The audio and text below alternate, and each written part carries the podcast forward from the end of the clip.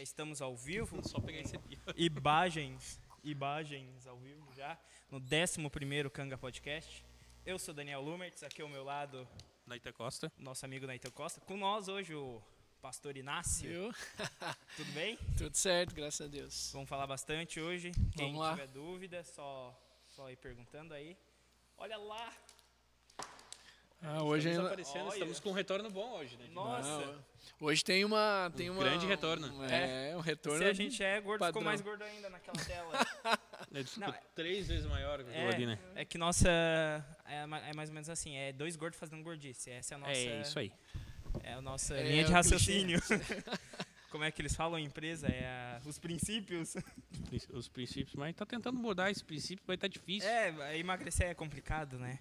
Faz parte, faz parte do processo. Tem coisa que não larga a gente. O pecado. O pecado da gula. E aí, o pecado pra gente é o pecado da gula. é isso. né, cara? Tu Cara, mas um- tu sabe uma coisa? Nem todo gordo come muito, tá? Aham. Eu não como muito. É metabolismo lento. E também, às Pode vezes, ser. é tu. É que mesmo que tu coma pouco, às vezes, se tu gasta pouco também, tu acaba comendo, ingerindo mais do que tu gasta. Uhum. É mais a questão também do gasto. Então, às vezes, tu tem que gastar mais calorias. É isso aí, né? tem que mexer mais, né? Eu, eu lembro que eu, a gente se brincava, né? Quando, como pastor, aí eu vou contar uma história de igreja. Então vai lá, vai lá. Tinha um pastor da igreja. Ele fundou a Batista Filadélfia lá em Canoas. E a gente ajudava a construir o... Teve um pavilhão, uma vez que construíram, que era uma reforma da igreja. A igreja era pequenininha, tamanho desse- daqui do lugar aqui. Daí construíram um pavilhão maior. Que ele tinha uma ideia de construir uma escola, tudo, né? Uma escola batista no lugar. Daí, tipo, daí o pavilhão que eles mudaram seria o pavilhão do ginásio. Sim. Daí estavam ajudando a construir o ginásio. E a gurizada ia pra lá pra ajudar a soldar as coisas, pintar. E eu ia também. Eu era do grupo de jovens. e eu, É, vamos e lá. Vamos na parceria. Vamos, Vamos, vamos. À tarde, assim, de manhã escola, à tarde era na igreja, trabalhando na igreja. Tipo, trabalhando de obra Trabalhando mesmo. mesmo, Cara, trabalhando. ninguém dava bola assim. Fazendo aí. obra no sentido obra. Cara, obra. gurizada nova, ali o que? Era 15, 16 anos, a gente ia Nunca lá. foi literal fazer obra. É, carregar tijolo, virar massa, ficar pintando. Aí eu lembro que daí chegava o pastor pra dar uma olhadinha lá. Tá caindo. Aí ele assim, só ficava olhando. Aí ele assim, daí lá pela Santa Gurizada. Pastor! Saco vazio não para em pé, tá? Café, café. Café, cafezinho, cafezinho. Aí ele falava assim, ó. Mas cheio também não dobra. Ó. Acabou, boa, uma- quebrava todo mundo. Vamos Putz, trabalhar, não vamos- rolava. Vamos trabalhar. Não rolava, Sem não rolava. comida. Sem comida. Não, não, tinha comidinha, mas demorava assim. Não mais demora. E demorava e assim, daí falava assim, ó, come pouco porque cheio não dobra. Tem que trabalhar mais. Pior, pior que faz parte mesmo. Mas sabe que isso é uma coisa muito interessante, né, cara? Porque a gente está vivendo esse processo e e vive, esta- vivemos e estamos vivendo esse processo, né, de, de construir o prédio, né, não a igreja, né, é construir o prédio e a gente consegue perceber isso que essa é uma realidade até hoje. Não muda. É a galera junto, limpando, virando massa, fazendo, pintando, organizando. Ah, vira uma diversão, né? É, e eu acho que isso é o que nos faz sentir parte do negócio, entendeu? Não é algo totalmente aleatório, é algo vivenciado. E aí você entende como isso também é, deixa memórias, né? Aí ele compartilhou uma memória, como é. isso deixa memórias na nossa mente, isso é importante, isso é muito bacana. Sim, dessa questão de memória, eu sou novo ainda, vocês vão ter bem mais que eu, são bem mais velho que eu. Tu mesmo agora nessa trajetória, faz pouco tempo que se tornou pastor, não como é sei- que funcionou? Não sei o que que tu fala de bem mais velho, assim, né? Não, não, depende. É, depende. Ele é tem que- o é que, dobro na da minha verdade. Não dobro, mas... É quase, mas o Inácio, ac- o Inácio acredita que sim. É que assim, o Daniel ele é novinho demais, né? Sim, ele só sim. tem tamanho. Só tem- Não, tem 17. 17? É, não, é- então quantos anos tu tem? Ah, exatamente, eu não sei. Tu tem, tu tem 17, né? 17, Não. 11 meses. Já dá pra ser preso ou não? Já, já. Se- Tu já. É, se tu chegar aos 17, 18, tu pode. É, não, mas. É isso aí. É. tu- Não, não é. existe mais, agora é fácil. Hoje a gente, falando só um pouquinho sobre o pastor de jovens, né? O nosso, nosso ministério hoje, é, o nosso primeiro ministério dentro da, da igreja realmente está vinculado hoje ao, à juventude mesmo, né? Está vinculado ao, ao trabalho voltado para os jovens. E a gente meio que perdeu essa, a gente meio que perdeu essa faixa etária de, da onde começa o jovem e aonde termina, né? Então a gente brinca, mas é uma brincadeira que realmente a gente de- deve falar mesmo. É, cara, jovem é o espírito, né? É quanto você se sente, independentemente da sua idade. Então acho que isso é uma coisa também que a Chaves idade. já dizia isso, né? Isso, isso é, né? É isso aí. E o que acontece hoje equilibrou muito, né? Daniel tem 17, né? Vai Fazer 18. Aham. Né? Esse ano eu fiz 38 anos, então o que acontece? Mas equilibrou muito. A gente vê que conforme vai, vai, vai a- aumentando as faixas etárias, vai equilibrando e chega num ponto que, claro, dá pra ver pela, pelo desgaste, né? Aham, o Mas desgaste da a lata, gente né? consegue hoje. A gente. É, isso aí. A Bom gente, de ano e ruim de lata. a gente consegue ter uma, uma, uma, uma- noção muito clara sobre isso, mas na realidade, hoje a gente consegue discutir e conversar sobre vários assuntos, mesmo com uma diferença de idades hoje bem grande. O avanço, eu acho que, que proporciona isso, né? O avanço de tudo. Porque hoje uma notícia, querendo ou não, também vai chegar mais fácil. Vai ser mais fácil de. Tudo de é mais conversar. rápido hoje em dia, acho que nos assuntos, né? Sim, sim. A- É, a, a coisa da velocidade- informação, o próprio celular é uma coisa também que te escraviza também, mas a é que velocidade, mas a te dá uma velocidade da velocidade, é. informação hoje ela ela tem o seu ponto seu ponto positivo, mas também tem o seu lado negativo. né? É, Então pra- tudo precisa pra, ter um equilíbrio. pra pastor pregar também deve estar mais difícil hoje em dia, né? É, não dá nem mais Porque. pra, pra roubar as por- ideias da não, internet. não, é, não dá pra roubar as ideias na internet e também tem outra coisa, né? Se o pastor chegar e falar do, ah, do salmo, do, do versículo tal, do, do capítulo tal, que diz algo, a gurizada, Sim, em Opa, questão não de segundos, em questão, em não, questão de segundos hoje você realmente consegue é, Refutar, né? entrar, Sim. né? Eu Entrar tô- numa discussão. ho- hoje entrando bem dentro dessa linha aí, hoje a grande maioria das pessoas que frequentam é, os cultos, nos nossos cultos jovens, que são nas quintas-feiras, né? Depois a gente pode falar um pouquinho também sobre essa mudança de mentalidade, né? O Daniel cresceu, eu não sei se É, aqui tem duas gerações, eu acredito que eu. é, bem, bem distintas, que ele tá desenvolvendo ah, numa, numa fase que eu acho que foi diferente da minha, assim. Né? Então. Porque hoje, hoje tem worship na tua época, não tinha? Não tinha, não tinha worship. e eu vou te falar, é, é, eu quando escuto um worship, eu acho que, bah, Dá, uma dorzinha onde, onde é que a igreja se perdeu nesse ponto, cara? Ah, onde é que foi? Que, que, que- que caminho, que errada que ele deu, assim. Que tropeçada que a galera deu que foi pra esse caminho, entendeu? É, Dizem que é a preguiça dos músicos. né? Não, é- é, cara, porque eu é se- sempre a se- mesma nota. Eu vou, eu vou te dizer, assim, é- eu acho que tá mais precário hoje em dia, coisa assim. Mas vocês lá. sabem que é, essa, essa linha da, da- do worship mantra, né? Esse worship mais mantra, assim, Hum. já deu uma boa, uma boa decadência, assim, já caiu bastante, né? A Hoje, Deus, né? hoje existe ainda, existe ainda bastante, é, muitas igrejas ainda que entram bastante para essa linha, mas hoje a grande maioria já está evoluindo. Tá voltando à essência? Tá voltando à essência, tá? Ah, graças a Deus. Tá Tá voltando à essência. Quero um Senhor ver. Tá voltando, tá voltando a uma, tá voltando a uma, a uma, uma, uma pegada de louvor e adoração, mais voltado assim para, principalmente, principalmente voltado para para letra, né? Que o, uma das coisas Que eu acho que se perdeu. que uma das coisas mais difíceis hoje na nossa geração e mesmo pegando ali essas duas gerações, né, como a nossa e a do Daniel. O Daniel nasceu em que ano? 2003. É, então assim, o Eu Daniel sou um já é a pouquinho geração mais novo do que tu ainda, já acho. é o, o- Talvez tu tenha pego uma, o finalzinho de uma outra geração ainda. sim. Eu tô com 32. Sim, eu peguei, eu peguei, na, eu peguei uma época de uma geração que eh, tu tinha dificuldade de ter acesso às músicas que estavam, né? Uhum. A internet não funcionava, era aquela rede de escada e era muito difícil, É, assim. eu já, eu já e era muito ainda, caro né, ainda, tu precisava ter grana para poder bancar e poder ter. Então, assim, era uma coisa muito distante, né?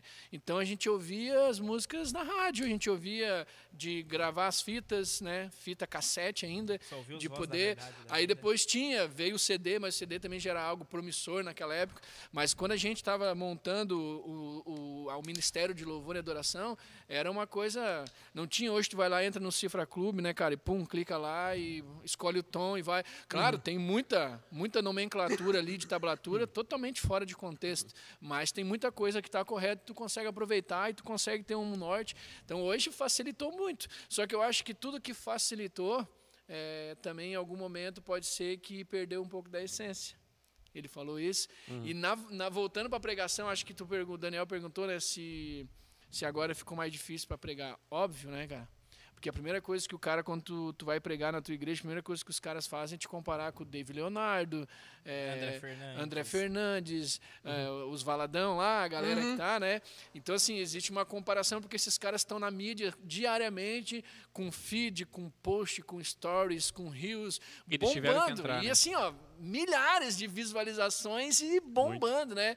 Cultos assim, com 5 mil pessoas assistindo. Então, hoje é, se tornou um pouco mais difícil porque é, você precisa primeiro, né? Eu conheço muitas pessoas em que hoje pregam e que realmente são fiéis à palavra e pregam com muita com muita excelência naquilo que fazem, mas desenvolveram mu muito cacuetes, né? Por ouvirem muitas ministrações do YouTube de grandes pregadores para tentar se parecer na forma Se de falar, na postura.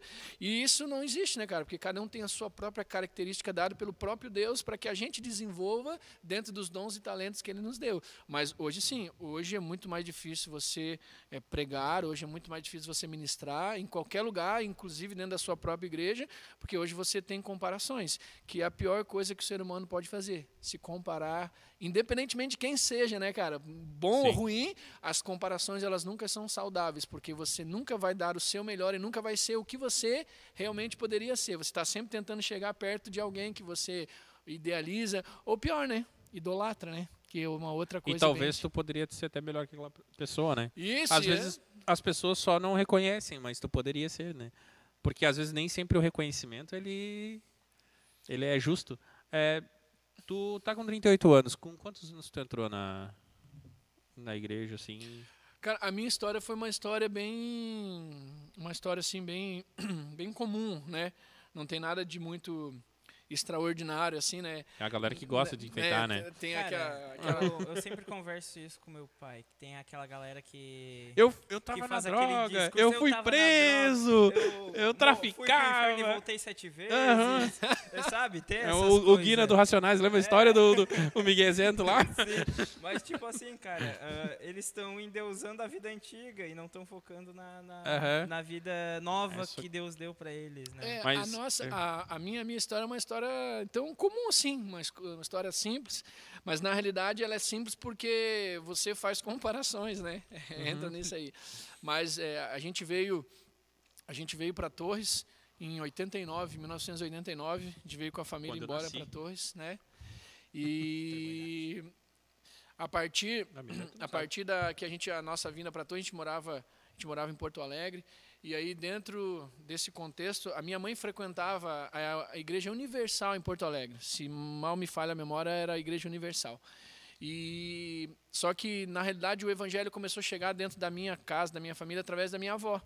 Minha avó era analfabeta e ela se converteu eh, no hospital em quando aqueles trabalhos que as igrejas faziam dentro dos hospitais iam lá, cantavam, levavam uma palavra de incentivo.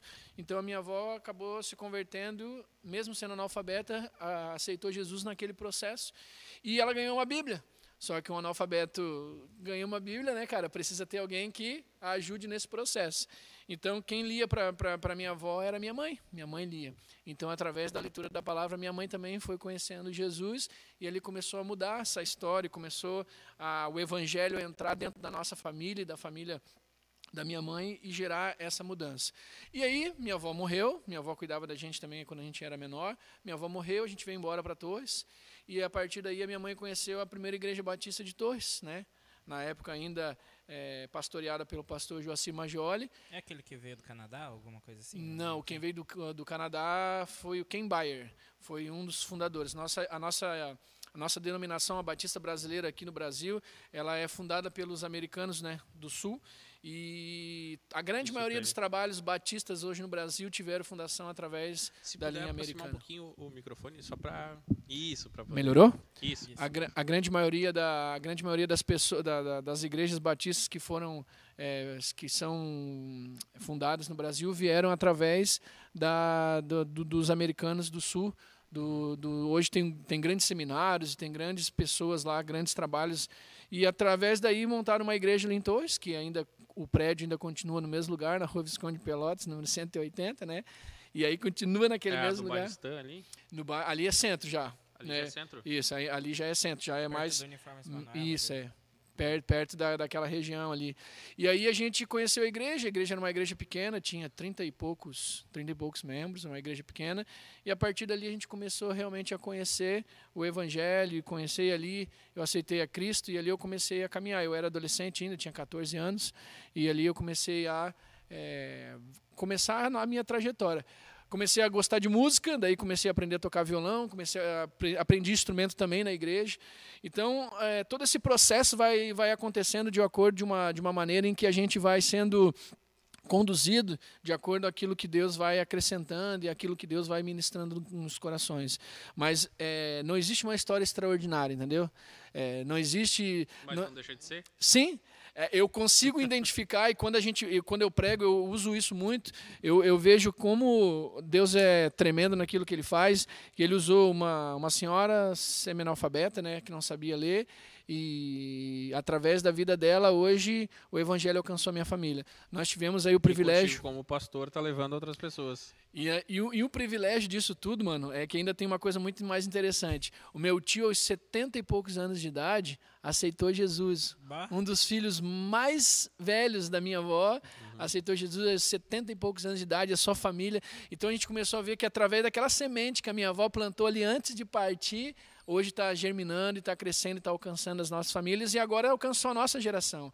E hoje eu tenho um legado de responsabilidade que é que as minhas filhas, né, os- as nossas futuras gerações continuem o legado da fé para que a nossa família toda seja alcançada.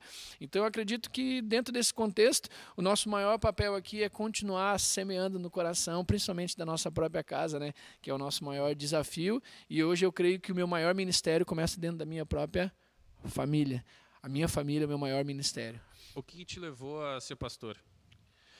Cara, na verdade, é aí, aí começam as histórias interessantes. Foi mina lata essa, Né? mas é que é uma curiosidade minha. O que, que te levou isso aí? Eu sei o que, que, que é, foi mas assim? eu vou vou, quietinho. entra- vou entrar nessa, tipo, olhei assim, eu bato lá. Não, o, Dan- o Daniel provavelmente ele não vai Tu acertar. tem uma outra. Ah, não é o que eu tô pensando. Tu tem É. outra profissão além de ser. Sim, sim, eu tenho Ah, outra tá. profissão. Mas o que Ó, Antes acontece? dele contar essa história, temos os patrocinadores. que a Vamos aos esqueceu. comerciais. Vamos aos comerciais. Aí, ó. Novo Som Eventos. Novo Som Eventos para sonorização, iluminação, casamento, 15 anos, formatura, evento social. Ô, gurizada, pra quem quiser, tipo, pra quem quiser não, pra quem tiver uma formatura pra fazer, tiver um casamento, não sabe quem contratar, chama Novo Som. Ah, tem no, no Instagram. Story, no Instagram, a gente fez com um painel de LED que eles têm, um negócio bem É o bacana. nosso retorno pequenininho. É o nosso retorno hoje, hein? É, então, entra lá no entra lá no, no nosso Instagram lá e dá uma olhadinha, confere. Também tem o Instagram do Novo Som também. Sim, é Novo Som Underline Eventos. Isso. Pra galera também que quer móveis industriais também, tem a MD, né, que fabrica móveis industriais bem bacana. Tem no Instagram também deles. É só conferir. Industrial. Ponto, e industrial. Ponto, Ponto. não, É, é. Pessoal, a gente segue ele. Não, não lembro. Dá uma olhadinha. a gente Ele segue esqueceu depois, o patrocinador. Daniel Coloca embaixo lá. é, eu vou marcar. Vai marcar Ai, no Jesus. E assim, ó, pra quem quiser fazer um 15 anos, alguma coisa, quer casar, a gente tem um fotógrafo, que é o Lumertz Fotografia. É, É bom esse fotógrafo aí? Industrial.md. tá? Ah, a gente salvou, tem um Lumertz salvou. Fotografia. O, a Lumertz Fotografia é o seguinte, Cuida- fechou, Cuida fechou, no que vai falar, fechou aquela, querido. aquela promoção do contrato e ganho noivo, fechou. Não tem mais, Não né? tem mais? Não, trancou, trancou. Não, Não mas deu? Agora, não Andrei, deu. Né? Não, não, não, não, não, o, o, Andrei lá, eu não sei, não sei como é que tá a situação é, dele lá, não né? sei também. Mas assim, ó, o, mas o 15 anos ainda tem o Não. príncipe pra dançar a valsa. Não, não, Esse não. não tem problema, pra Não, pular, botar um. não. né? Ó, o Não, topetão do não. rapaz aqui, ó. Não, não. É um príncipe. É. o príncipe. Mas quase isso, né? É que ele faz dois trabalhos, né? Fotógrafo e príncipe, então tem que ser Não, não. proporcional. Depende, depende. Pagando bem que mal tem. É, tipo isso. É. Então tá, é isso aí, ó. Lumer de fotografia, tá lá a imagem deles. Tá, e tem o Instagram deles também lá no, no nosso Instagram também. É isso Tô aí. mandando pra galera aqui o. Voltando o para link nossa aí. história aí, eu quero saber qual que é a tua profissão fora. Assim, ó, claro que pastor também é uma profissão, lógico, né? Mas o que tu escolheu como formação acadêmica e, e depois o que, que te deu na telha para chegar assim, pronto, vou ser pastor, vou largar tudo. Vou... Aí, que, aí, E se tu consegue conciliar essas duas aí, ou se tu largou uma de vez, só foi. aí, aí entra, entra as histórias mais interessantes, né? Hoje eu sou casado, sou casado com a, com a Renata, né? Tenho duas filhas, a Isadora e a Rebeca. E a gente é casado há 12 anos. E é, hoje ela é filha do nosso pastor, pastor sênior da nossa igreja, né? O pastor Cláudio. Então, é, quando é, o pastor Cláudio veio para a igreja quando o pastor que estava aqui implantando a igreja saiu para implantar em outro lugar, então o pastor Cláudio veio como pastor convidado para assumir a igreja. E aí dentro desse contexto veio com os filhos, aí a gente se conheceu e aí o Renato fomos casados depois de bastante tempo que eles já estavam em Torres, né? Mas a história interessante é que quando ela chegou para casar, a primeira pergunta que ela fez, né, para mim é se eu tinha algum interesse de ser pastor. Né? E eu falei para ela que não, não tinha interesse nenhum de ser pastor. Eu era músico, né, na igreja e fazia o processo, mas trabalhava Sempre fora. Tem negócio, né? Eu só caso né? se for pastor. Tá, sou pastor hoje. E aí? Amém. Amém. Não, mas aí é o não, contrário. Ela não queria casar com o pastor. Ah. A, a, aí, na realidade, a, é, é, é, o contrário. Ela disse que não queria casar com o pastor, né? ah, né? E ela perguntou: tem intenção de ser pastor? Naquele momento eu não tinha nenhum tipo de intenção. Eu falei para ela: Coitado, realmente. Não, não, eu tenho. Tu viu que afinal você não tinha. Eu não tinha. não, mas é que aí ela. que essa pergunta, volta e meia, a gente entra em assuntos e grupo de amigos e ela, pergu é, e ela diz que eu enganei ela e eu digo que não. Enganou? Muito, não, não enganei não. Tadinha. Porque naquele momento eu não tinha intenção alguma. Naquele, tipo, naquele hoje, momento hoje eu não, eu não afim, tinha, assim, entendeu? Tipo, uma hora atrás eu tava afim, agora tipo, daqui a pouco. Mas sabe? eu entendo que a nossa vida, eu entendo que a nossa vida é feita de ciclos. Sim. E Deus finaliza ciclos e inicia ciclos. Eu creio dessa maneira e, e, eu consigo ver isso na minha vida, na minha família, hoje, naquilo que o Senhor nos projetou, ciclos que o próprio Deus finalizou e ciclos que Ele iniciou dentro da nossa vida em todo o contexto. Então, isso é muito claro para a gente hoje, né? mesmo fora do ministério pastoral, isso é muito claro, Deus movimentando a gente, nos levando para aquilo que era o centro da vontade dEle. Porque na minha vontade, naquele momento, não era. E aí, um dia, eu falei para ela isso, que naquele momento não, não tinha. E isso depois de muitos anos, que aí veio esse desejo, veio a oportunidade, veio, e aí Deus foi trabalhando no meu coração e eu expus essa, essa vontade de trabalhar. Nós já trabalhávamos com jovens juntos, né? E a partir desse momento nós começamos a caminhar aí sim, para ser termos um ministério pastoral. Só que isso se concretizou numa vez que a gente foi no interior de Rio Grande do Sul, na família da minha mãe, nós estávamos lá é, fomos lá ver os, os, parentes lá, que fazia muito tempo que a gente não ia. E fomos na casa de uma tia minha, que não é cristã, que é católica, mas que não era convertida. E ela começou a contar as histórias da minha avó, né? Começou a contar as histórias da minha avó é, enquanto a gente era pequeno.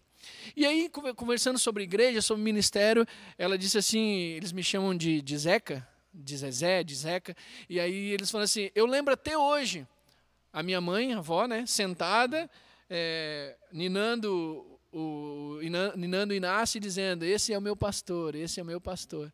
E, cara, hum. e aquilo ali, para te ver, né, mano, como Deus confirma, porque eu pedi, eu pedi para Deus confirmação disso, se realmente era para avançar porque por mais que a gente aqui esteja brincando e, e é um papo muito saudável, é, a renúncia hoje do ministério pastoral, de tudo aquilo que você renuncia e do preço que você paga pela sua própria família e daquilo que você tem que abrir mão para ser alguém que as pessoas vão olhar para você e vão é, ver é Cristo fácil, em né? você, é uma responsabilidade muito grande. Eu tenho é, um o, ca o cara, para ser pastor, tem que ter culhão, né? É. Porque pensa, tu é obrigado a andar na linha, cara. Tipo, porque qualquer deslize que tu der na tua vida fora, e tu vai assumir aquele compromisso sabendo assim, ó. Uma coisa é tu realmente já andar na linha na tua vida, normal, sem compromisso. Tipo assim, eu não tenho problema, compromisso algum de de andar na linha. Tipo, eu ando na linha porque eu quero, beleza, não sei. Agora, outra coisa é que talvez tenha um cabresto, tipo, uma pessoa te olhando, assim, cuidando como se fosse, né? Porque ser pastor Talvez é como se fosse isso, né? Cair, é, porque tu tem, assim, tu tem aqui, ó, uns mil pares de olhos na tua volta, assim, só te cuidando 24 horas por dia, quase, praticamente. É, né? é que aí o, o, o, maior, o maior desafio... E é o medo de errar também com Deus. Né? O maior desafio não está apenas em você ficar cuidando para não cair, tá?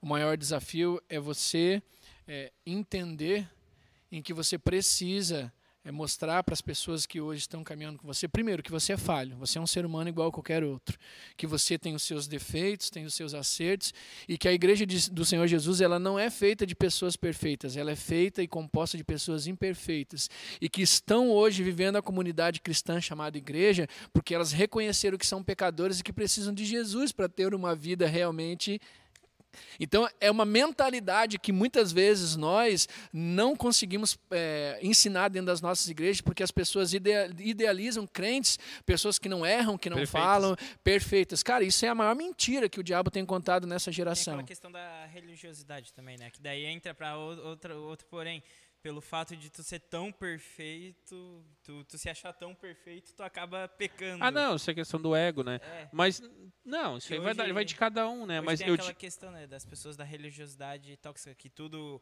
Não faz isso que é, que é do inferno, não faz isso que não é de é. Deus. E isso, é complicado isso também. Bem, Uma das coisas difícil. que a gente tem conseguido perceber é que hum, é, essa, essa nossa geração, ela demoniza tudo, né? Tipo assim, tudo é culpa do diabo. Ah, mas não essa geração tá. agora, já faz tempo, né? Mas é que assim, tava, mano. Né, o cara... era mais novo também já tinha lá isso aí. Aí isso terceiriza a culpa. A culpa. É, adora botar a culpa no outro, né? E aí eu fico imaginando assim, ó, a, a, pra gente entender isso, Essa eu fico imaginando antiga. o diabo sentando assim, cruzando os braços, só olhando para vendo as asneiras que, que o povo tem feito e dizendo, cara, eu nem preciso mais fazer nada, eles aprenderam. Cara, Faz melhor que eu, entendeu? É. Deixa, deixa eu botar um porém aí. Eu tava lendo um livro esses dias, um livro não cristão, uh, Mais Esperto que o Diabo, Napoleão Hill. Uhum. Investidores bastante Sim. recomendam, né? E nesse livro, ali seria Fala na, Napoleão de frente Hill, pro Napoleão Hill uh, entrevistando hipoteticamente o diabo. E ele fala que os principais aliados do diabo são os professores, os pais e os religiosos porque ali eles estão doutrinando com medo. Então, o tempo todo querendo, não, não faz isso, não faz isso, que é do inferno. Ah, depende, tu tá generalizando também, claro, né? Sim, ele generalizou bastante. Sim, é, um, é um pensamento ideológico dele, né? Uhum. Não quer dizer que seja uma, uma sua máxima, mas existe sim uma porcentagem de culpa. Eu não, eu não gosto de usar a palavra culpa, cara, porque eu creio num Cristo que morreu e ele diz que ele levou sobre si todas as nossas dores e as nossas enfermidades. E aquilo que nos acusava, aquilo que nos escravizava, foi levado com Cristo. Então não existe mais condenação para aqueles que estão em Cristo. Isso é o que a palavra de Deus me garante. Então a palavra culpa, ah, foi culpa minha, não foi culpa minha. Não, é responsabilidade. Nós precisamos, como cristãos, assumir as nossas responsabilidades, porque Jesus Cristo já pagou a nossa culpa na cruz. E essa é uma mentalidade que nós precisamos mostrar para essa galera em que ser cristão hoje não é você ser perfeito, é você ser autêntico, é você ter identidade, é você ser um homem e uma mulher segundo o coração de Deus. Davi não era um cara perfeito. Mas Davi era um cara que amava a Deus acima de todas as coisas. Ele pecou, ele errou, ele teve seus momentos difíceis de batalha com o seu próprio ego, porque às vezes a gente acha que o nosso maior inimigo é o diabo, né? Não é, cara. Somos nós mesmos. Nós somos o nosso maior inimigo. Nós precisamos vencer o nosso eu a cada dia. Então, dentro desse contexto, a gente precisa entender muito claro que a vida cristã ela não está baseada em acertos e erros, ela está, ela está baseada em constância. Porque assim, ó, aceitar Jesus e viver aquele primeiro amor eufórico, aquela paixão, cara, é muito fácil. Mas agora você permanecer nesse processo é, o mais difícil. É o mais difícil. É, certeza, certeza. É o mais difícil. É, e então, qual que é a tua outra profissão? Voltando naquele assunto, né? que no final. Pois então, aí o que acontece? É, como todo. É, eu sempre fui um cara. Eu comecei a trabalhar muito cedo, comecei a trabalhar com uns 14 anos. Comecei a trabalhar fazendo tudo, assim, é, serviços gerais, né? Uhum. Piar, gurizão, mas queria sempre trabalhar para poder fazer. E comecei, comecei a gostar de empreender, sem entender o que é empreender, né? Hoje, hoje pela facilidade, tu entende o que é empreender. Eu com 17 anos, cara, não entendo, sabia o que era sem empreender. Sem um celular para te dar informação, sem uma internet. É, tu, tu bota lá empreender no Google, tu vai ter várias várias maneiras de você entender isso. Naquela é época, não. Se inscreva no meu curso, sete dias. É. Como é que é isso, o, o grátis? É. Totalmente gra gratuito. Como é que é que eles fazem? E... Aí tu chega e te inscreve sete dias e depois, sei lá, agora assina o nosso curso 50 mil reais. É, é, é caro pra caramba. então, o que acontece? Mas naquela época não tinha, mas sempre tinha uma veia, né? E aí eu comecei a trabalhar dentro dessa linha, trabalhei como representante comercial, trabalhei como vendedor, tive negócios na, no, no ramo de farmácia e tudo foi um desastre, né? Pensa É, no... Então empreender não era pra ti. Então foi um desastre, porque empreender sem dinheiro e com pouca. Ah, sem dinheiro, sem capital de giro é sem capital de giro e com morando numa cidade pequena, né? Tu imagina isso há 15 anos atrás, Não tinha 30 mil Torres. habitantes. não, não tinha 30 mil habitantes, né? Mas enfim, hoje eu, eu- hoje eu entendo assim e consigo compreender que todas as fases da nossa vida, os ciclos, são Deus nos ensinando, nos preparando, forjando nosso coração, nosso caráter, nos ensinando a crescer e amadurecer. Mano, a gente aprende muito mais com os erros do que com os acertos. Com, quando a gente erra e a gente precisa buscar força para voltar e continuar, a gente aprende muito mais de quando as coisas vão sempre dando certinho, as coisas vão. Então eu acredito que todo esse processo, Deus foi forjando o nosso coração e meu caráter para que a gente pudesse chegar hoje e ter uma estrutura, uma bagagem, mesmo aos 30 e poucos anos de idade, eu já vivenciei muitas coisas, de muitos desastres, muitas derrotas, muitas coisas que eu fui aprendendo com meus próprios erros e que através desse processo Deus foi nos ensinando. A Aí me- lâmpada tá aí, né? Oi? A lâmpada tá indo pra nos provar isso. Isso, é isso aí, é, faz parte. Então eu acredito que isso é faz isso. parte da vida, né? Só que daí, nesses entre e acerta, minha esposa é dentista e quando a gente casou ela estava se formando. E aí depois que as outras coisas não deram certo e que eu tinha entendido de Deus que era para parar com aquilo, não dava certo. Só que a veia de, a veia de empreender sempre continuou, né? Teimoso! Não, mais ou menos assim, né? É, não, é Daquele isso aí. trovão assim. Não, e é muito boa, claro que assim, ó, Deus dá sinais, né, cara? E, e eu sou um cara que eu, eu creio muito nisso porque eu, eu, vejo, eu vejo na nossa trajetória Deus dando muitos sinais. E um dia, assim como Deus usou a boca da minha tia naquele dia para confirmar isso, usou a boca de outras pessoas, naquele dia Deus usou a boca de um colega da, da Renata para dizer isso. Cara, olha só, vocês têm um consultório, a tua esposa é dentista, você já tem, né, uma carteira de clientes. Por que, que tu não investe na área dela, né? Pois então, né? Por que, que tu vai tentar áreas, né? Se a tua esposa já é, já tem a profissão, né? Por que, que tu não investe na área dela, né? E ele falou aquilo e a gente foi para casa. Eu disse, cara, pior, né? Por que, que a gente não investe naquilo que a gente já tem? E aí, e aí hoje o que que. Aí o que acontece? Aí nesse processo eu investi, fui fazer o curso de prótese dentária e fui trabalhar como TPD. E aí fiz o curso, a gente fez o processo, nós começamos a trabalhar junto no, no primeiro consultório que nós montamos em 2009 e um consultório pequeno numa, numa garagem onde nós reformamos e começamos ali, compramos tudo financiado e todo o processo. E ali Deus foi nos dando provisão e nós fomos crescendo. Hoje nós temos uma clínica dentária ali na beira da lagoa, Odonto Prime. É, hoje a minha esposa, a gente trabalha junto, a gente concilia ainda ministério e trabalho secular junto. Claro que muitas das vezes eu preciso dedicar mais tempo, né?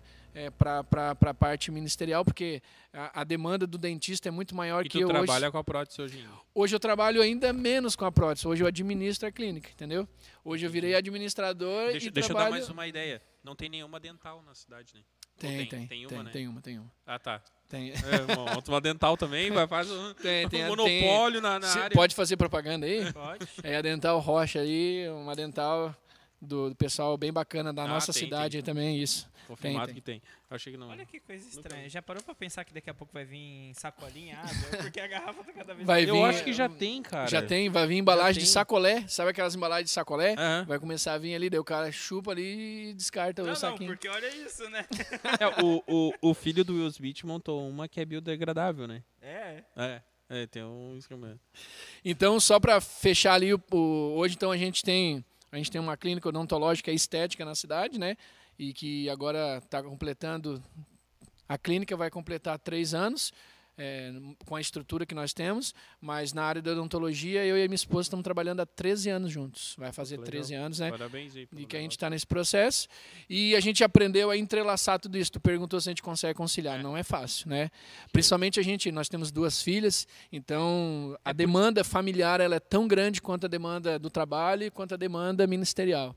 E a gente, a gente tem isso muito claro na nossa igreja hoje, trazendo isso, né? Nós como igreja do Senhor Jesus, nós temos algo muito claro na nossa mente, no nosso coração é o seguinte: em primeiro lugar é Deus, que é o primeiro mandamento, né? Amarás o teu Deus acima de todas as coisas.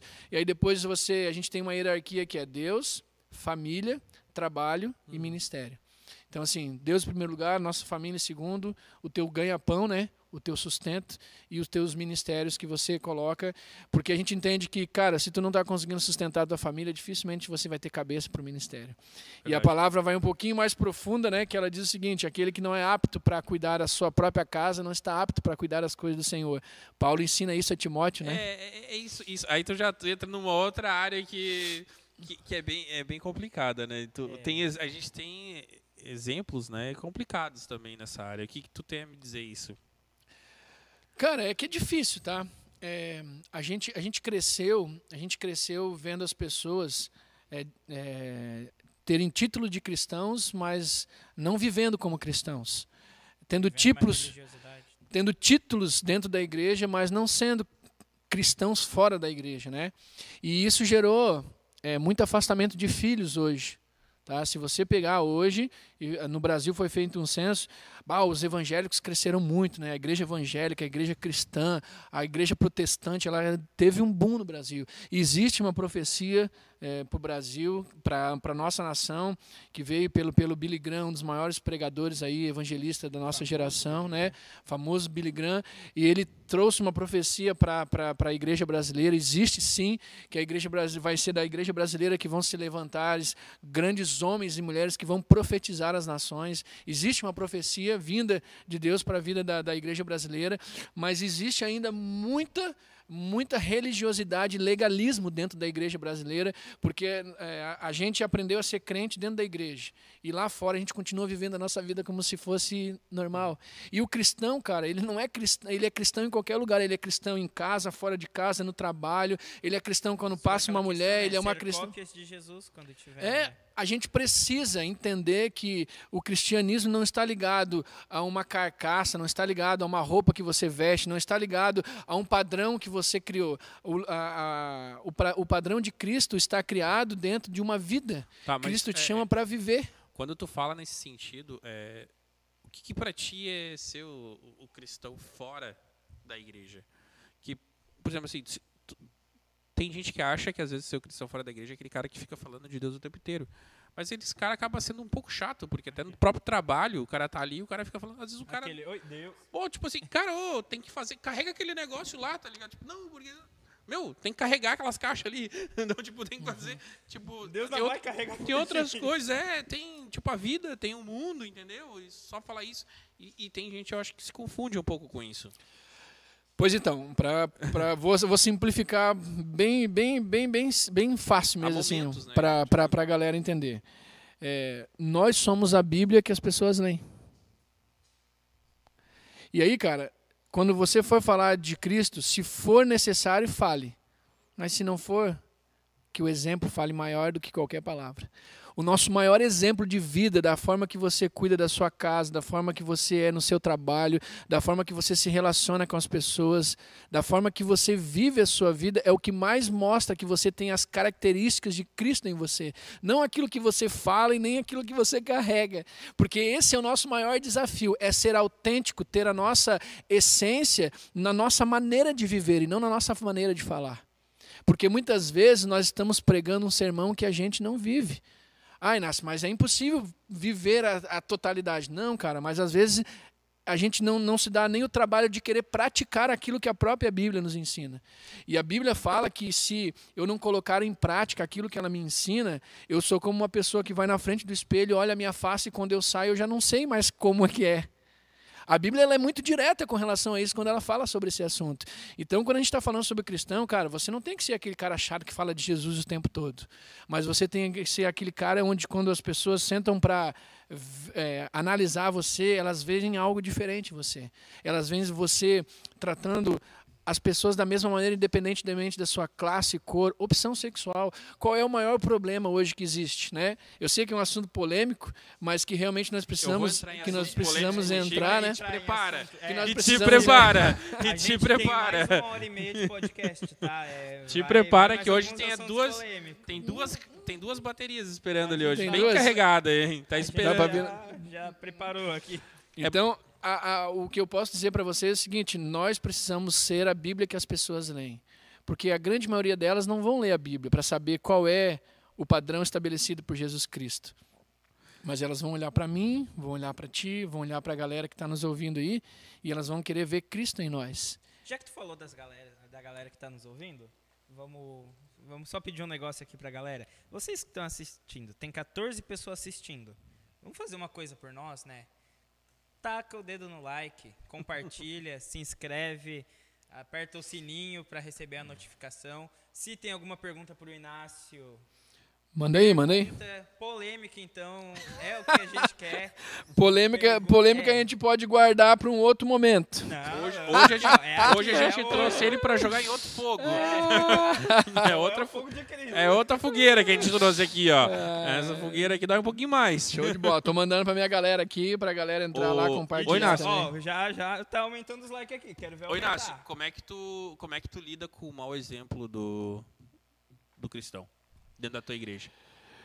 E eu não digo aquele mau exemplo que é o que faz bobagem por ali e tá na igreja. Eu digo é aquele, como, por exemplo, que acha que tá com a razão, mas é o chato, aquele que tá falando chato, que acha que tá certo. Como é que tu lida com esse aí? Que acaba, querendo ou não, passando uma má imagem. né, O que, da- o que nós tentamos, o que nós tentamos hoje também, né? ensinar, ensinar hoje para as pessoas e principalmente para aqueles que hoje caminham com a gente. Nós hoje temos, é, a gente tem uma linha hoje é, dentro da nossa, da nossa forma de ser igreja, que a gente trabalha com discipulados, com acompanhamentos e a gente trabalha com os pequenos grupos em casas, que são as células, né? Porque nós entendemos que é, todo mundo vem com as suas bagagens. Eu tenho as minhas bagagens, em que a cada dia eu preciso abandoná-las. Então todo mundo que se achega, né, vem com essas bagagens, vem com as suas feridas, com as suas dores, com as suas eh, os seus as suas formas culturais de viver, com a sua mentalidade, com o seu, por exemplo, nós somos aqui três famílias diferentes. Cada um de nós foi criado de uma forma diferente. E isso a gente traz para dentro da igreja. Daí tu imagina um grupo que, né, começa a conviver É quase que né? diariamente e cada um tem uma maneira de viver, que teve uma maneira de pensar, teve uma educação. Então, cara, é, é difícil. É um desafio dentro disso, né? Juntando esse, isso que tu falou, eu tenho uma curiosidade, uma pergunta que eu, eu não sei muito Fala bem pertinho. sobre o que, que é, não sei definir como. Eu tô olhando para vocês, mas é isso aí, é, né? É isso nós, aí. câmera, Tanto faz. Beleza. pro chão, depende, pra Deus. assim, eh, na igreja hoje a gente tem diversas igrejas, como, como já dizia... Denominações, é, É, isso? Como já dizia Billy Graham, para te ir numa igreja, não precisa necessi- necessitamente na, na dele, né? Uhum. Tu tem uma igreja a cada esquina. E cada uma é de um jeito, E né? cada uma é de um jeito. E eu- é isso que eu queria entender um pouco. Hoje a gente tem as igrejas tradicionais, pentecostais, neopentecostal. ah, como É, é, tem, que é tipo, tem um cardápio, diferença? assim, É, te abre assim, que- qual você quer? Tipo, vou dar um exemplo. Existe a E Assembleia tem- de Deus. Olha, essa aqui fala língua, essa aqui não fala língua. É, essa as- aqui cobra bastante dinheiro ali no, logo no essa meio do culto, 10% esse aqui não. dízimo, essa Essa seis. aqui é 20. Essa... Não, mas essa aqui tem umas vantagens Não, é aqui, que- ó. Essa aqui. Aí, tipo, e vai mudando ali. Não, essa aqui te ensina a tocar se tu quiser. Essa aqui não. Essa, é, essa, essa é uma parte polêmica, Não, né? mas dessa questão, tipo, do neopentecostal, o pentecostal, a igreja que tu tá hoje se define como e o que, que seria o neopentecostal pro pentecostal, a diferença? E o não pentecostal, que temos as igrejas não pentecostais também. É porque é as línguas de fogo, né? Mas, Oh, mas não, tem é umas pente- línguas de fogo que é de outro, outro É, tipo de língua, não, né? penteco- É aquelas línguas grandes, né? Que quando vai morrer é um. por- panela de fogo. É, é aquelas que é uma língua pro caixão uma língua pro corpo quando morre, né? É, É que assim, essas linhas teológicas, elas é, foram nascendo mediante as vertentes e as, as junções de formas de teologicamente de pensar, de, de, de acreditar, de crer, porque na realidade, cara, é, isso vai, vai, vai existir. Eu não concordo com o cardápio, né? Como ele falou, mas muitas vezes nós somos taxados assim mesmo, né? Mas Muitas existe vezes um ele- cardápio. eles, olham, eles olham para a igreja, né? Eles, eu vou ver qual é a igreja que é mais se, se Parecida- essa eu não tô gostando, eu vou mudar pra outra Isso, que a igreja que é mais parecida comigo. é. É, e isso também gera muitos que às vezes assim, bom, é, não tem nenhuma que eu quero. E daí acaba a- aquela coisa do. Alguns se juntam e montam uma outra denominação. Eu já Ah, vi não, mas isso. isso é direto. acontecer. Isso é. É tipo, ai- ainda mais essas grupos. Aí nenhuma dessas aqui eu vou montar o meu próprio. Tem os PG, eu acho que é pequeno grupo. Isso, que é, o nosso trabalho é em É, células. com Isso. célula, né? Uhum. Que dá uma e outra, dá uma treta na igreja, a célula já sai montando. E já vira outra. já vira outra. É. O- Pois então, vamos lá, pra Pois- gente, mas, assim, né? Pois então. Vamos lá a pra do, neopentecostal, Isso. neopentecostal, Essa- essa multiforme graça de Deus nos permite é, você encontrar dentro das próprias escrituras formas de você ser igreja. A primeira coisa que eu quero dizer para vocês aqui é o seguinte: você não vai à igreja, você é a igreja.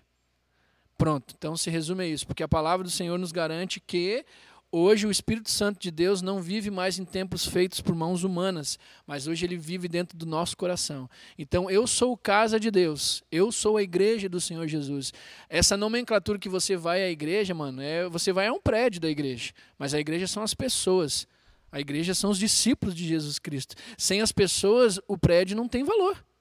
É só um prédio de uma igreja, como podia ser um prédio de qualquer outra coisa. Hoje, o local onde nós estamos hoje era uma casa noturna, né? Era um pub. Hoje nós estamos lá. O prédio da igreja hoje é numa, era uma antiga casa Achei noturna. Era uma casa noturna. Dominamos. Então- Sábado, culto de Chegaram lá e falaram assim, dominamos. Não, é sábado culto de jovens. Mas então, assim, dentro desse contexto, para vocês entenderem, isso gera muita confusão, porque dentro das escrituras você não vai à igreja, né? A, tem- a gente tem os salmos que diz: Alegrei-me quando me disseram, vamos à casa do Senhor, né? Que você traz, as pessoas usam muito. E realmente, naquele, naquele momento, no Antigo Testamento, ir ao templo, ir à casa do Senhor, era uma forma de adoração pelas propiciações dos seus pecados, era uma outra maneira de adorar a Deus. Mas através de Jesus Cristo foi, isso foi quebrado, cara. Não existe mais lugar para adorar. Jesus Cristo falou isso para a mulher samaritana. É, Deus está à procura daqueles que o adoram em espírito e em verdade. E vai chegar um tempo que não é mais não existe não vai existir um lugar específico de adoração, porque ela questionou isso de Jesus, tá? Vocês dizem que é em Jerusalém, mas nós samaritanos cremos que é aqui. Então Jesus disse isso para ela. E hoje muitas vezes a gente lê as escrituras e nós criamos essa confusão teológica por falta de conhecimento da palavra, porque isso na realidade não existe. É, eu vejo muito, às vezes, as pessoas falando e citando a Bíblia. E a maioria é pessoas que não conhecem, que não sabem, fazem um certo preconceito. Tirando o contexto, É, tira muita coisa do contexto. Não, é, é daí tu pergunta, É, tu citar a leu, Bíblia, cara? Tu leu? Não, não leu, então... É, e assim, o texto fora de contexto, ele se torna perigoso. Sim. Porque ele, ele entra para a tua interpretação. E só para vocês entenderem aqui, é, a interpretação da Bíblia não é nossa, cara, é do Espírito. Uhum. Quem interpreta a Bíblia para nós é o Espírito. A Bíblia é o único livro que o autor está sempre presente, o Espírito Santo. Porque todos aqueles que foram usados por Deus para escreverem a palavra, eles foram, é, eles foram usados pelo Espírito Santo de Deus para escrever exatamente aquilo que Deus queria. Não existe intervenção humana na palavra de Deus, existe a intervenção do Espírito Santo. Então não existe essa, ah, mas é uma interpretação diferente. Como assim? O Espírito é diferente? Não. O que está faltando na gente é maturidade para compreender que a nossa vontade, a nossa maneira de traduzir as coisas está errada. A gente precisa pedir a tradução do Espírito Santo para que a gente tenha dia, A clareza. gente tem muita tradução, né? Eu acho que no, eu uso a Bíblia no, no aplicativo. Se eu abrir aqui para contar, vai ter umas 10. King James, NTLH, Almeida Corrigida Atualizada. E se todas, tu, se tu pegar o original, tu vai ver que todas elas apontam para a mesma coisa. Uhum. então não Só muda a exi- palavra. Isso, não existe. palavra, não, a a tradução não é tradução de compreensão, é tradução de linguagem. É muito diferente quando você fala de tradução de linguagem e tradução de compreensão. Isto é água, mas também pode ser H2O. Continua sendo água. Entendeu? Tá, É- voltando esse é o contexto ali da- do- da- E, e do só uma, e, só, e só uma coisa, galera. Tipo assim, ó, quem tá assistindo, essa é a nossa opinião também. Né? Então, É. quando eu falo aqui, é minha opinião. Não, ah, não tô me pagando de, de santo. Isso, E é isso que aí, é- isso aí. Cara, o o certo, o dono da verdade. Não, aqui é um papo descontraído, é dentro daquilo que eu acredito. que a gente pensa. Eu posso estar errado em algumas falas minhas aqui, que quem sabe eu daqui a pouco a gente muda, que nem o pastor um dia, ele falou que não queria ser pastor e hoje é. então tem isso também, né? E é o que a gente acredita como verdade, às vezes dentro daquilo que a gente fala. Então, só para deixar claro isso aí também. É, Só para uma voltar per- o gancho ali para mim entender Na- de na- novo. é, voltando da parte do Penteco- Pentecostal. Ah, da, da quantidade de, acabou, de é. denominações, não, né? Não, é que tem as domina do- denominações, que Isso. são muitas, e tem é, os estilos que, até onde eu sei, no Brasil são três: pentecostal, neopentecostal e não pentecostal. Uh, qual a diferença dessas hoje? Ah, vou te dar um exemplo. Nós somos é, batistas, né? Com, que, que veio da imigrantes que veio fundada pelo, pelos americanos e a, a, grande maioria das igrejas batistas brasileiras, tá? Nós temos hoje dentro da convenção que veio para o Brasil nós temos Batista brasileira, Batista nacional, Batista independente e Batista pioneira, tá? Todas essas são divergências de linhas teológicas diferentes. E aí entra dentro daquilo que você falou. Assembleia de Deus a mesma coisa, tantas outras igrejas têm a mesma, a mesma, a mesma situação. O que, que eu vejo nessa questão ali? Que você não tem que procurar a igreja mais é, próxima da tua casa, a igreja mais próxima daquilo que você entende. Cara, você tem que procurar a igreja mais próxima, fiel à palavra, velho. Então, assim, se você vai procurar uma igreja hoje, a placa, a denominação, a, a, a visão teológica dela é o que menos deve importar na sua escolha. Você precisa procurar uma igreja que tenha a linha, é, que seja mais próxima, fiel à palavra de Deus. E todo o resto do contexto, o Espírito Santo de Deus vai te moldar para dentro daquilo. Não é a igreja que vai se moldar para que você se encaixe nela, né? Mesmo entendendo aqui que nós somos a igreja. Mas o que eu quero deixar para aqui para a gente entender. Sim, que hoje tem essa moda da, da igreja cool, né? Né? Igreja mais então, então, é, o, que, o, que eu, o que eu ia entrar nesse assunto, tá um pouquinho mais polêmico, né?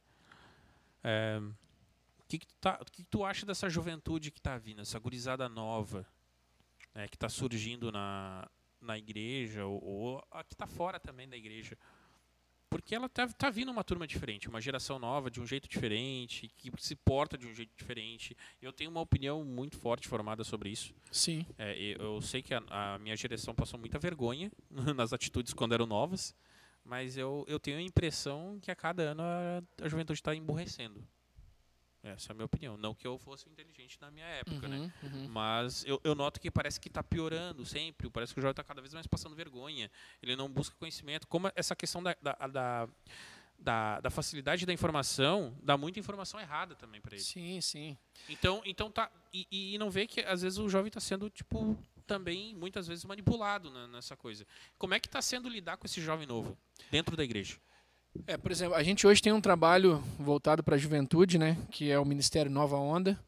Aí esse ministério surgiu uma vez num bate-papo entre eu e minha esposa dentro do carro andando na prainha de Torres, completamente decepcionado com o cenário, né, é, jovem cristão dentro da igreja, aonde o jovem quer ter o benefício de, de ser cristão, mas não quer ter a responsabilidade e o prazer de gastar sua juventude em prol do reino. Ou seja, eu quero ser cristão, mas eu vou lá quando dá, não quero ter compromisso, não quero ter responsabilidade, né? Enfim, e os cultos lá dava meia dúzia de gato pingado, né? E quando ia mais velho do que jovem, né? Sabe, vai fazer um culto jovem, tu olha lá, só tem velho no negócio, né? jovem que é bom não tem nada. Isso daí, jovens, né? O jovem. Daí, mas enfim, e aí num dia a gente conversando no carro ainda na prainha, eu falei para ela, amor, o que, que a gente vai fazer, né? Porque. Não esquece que a juventude estava dentro deles, tá? Dece decepcionado. É só a lataria que era velha. É. Decepcionado. a gente falou sobre isso. É. Decepcionado. É. Mas o que acontece? Essa que é a questão. Você pode ter uma grande. É, uma grande influência dessas pessoas que hoje já são de mais idades, que estão à frente até pela maturidade. Mas tu precisa ter um, um alvo específico. E esse alvo específico tem que ser a juventude. Sim. Entendeu? Por, é, mais a, que a, as, por mais que as idades eh, vão variar, mas você precisa ter um objetivo e um, uma estratégia para alcançar esse público. E nós estávamos conversando sobre isso e a gente, ó, sábado, só tem formatura, era um monte de balada, né? Hoje não tem mais, mas naquela época, velho, tinha muita balada no sábado. Era a galera. A oferta ser, é bem grande, era, né? Era, era desleal o banquete oferecido pela igreja e o banquete oferecido pelo mundo. Era fora, fora da realidade, assim. A, a igreja sempre ficou atrás. A igreja não tem que ser atrativa nos seus eventos. A igreja tem que ser atrativa na sua essência, na sua maneira de viver, gerando uma alegria que você é alegre por tomar água, não por encher a cara de cachaça. Você precisa se drogar para você ser feliz, para você, você não precisa usar nenhum tipo de substância para encontrar a felicidade. Não, nós cremos que Jesus traz essa alegria sem a gente precisar disso. Mas enfim, e aí a gente, o que, que a gente vai fazer? Vamos, sei lá, vamos fazer um culto mais moderno, vamos pintar a parede de preto, vamos pegar uma banda de worship, né? Vamos, vamos pegar, vamos, vamos, vamos, vamos fazer uma, vamos fazer um, alguma coisa diferente, vamos criar algumas coisas. E aí, numa dessas ideias, ela falou: ah, vamos. Tu gosta do Matos Nascimento cantando, né? Ah, Mato Nascimento é top, É mano. top. Né? Que ele não gosta de worship, né? Pelo... Não. É, não, eu já percebi. Não. E aí o que acontece? A Renata, a Renata falou. A Renata falou assim: vamos botar o culto para um dia da semana. Já que no sábado não tá funcionando, vamos fazer uma estratégia, vamos trazer para um dia de semana, né? E eu, bem crente, assim, falei para ela: tá louco, né? Aí sim, aí que acabou o negócio do final de semana. Os caras não vão. Imagina é, dia de semana. Ela falou: mas é uma estratégia, não sei É o quê. mais e vai. fácil, né? Porque Enfim, começamos a amadurecer a ideia. Aí chamamos um grupo que estava ali, um grupo de 11 pessoas, 11 jovens, né? E há cinco anos atrás nós éramos bem mais jovens, bem mais jovens mesmo. Não É. pela idade, mas pelo todo o processo que a gente viveu nesses cinco anos. E aí nós começamos. Começou é, com 27 anos, então, isso. o quê? Isso que tu tá falando, ó, 11 anos atrás que tu vai ser Não, isso há cinco anos atrás, o Há Ministério atrás. Ah. O Ministério Jovem hoje da Entendi, primeira 11 anos igreja, atrás. que é o Ministério Nova Onda, né? Tá. Esse ministério faz cinco anos que nós Hum. iniciamos ele dentro da igreja. E a partir disso nós trouxemos o culto para quinta-feira e reunimos 11 pessoas lá.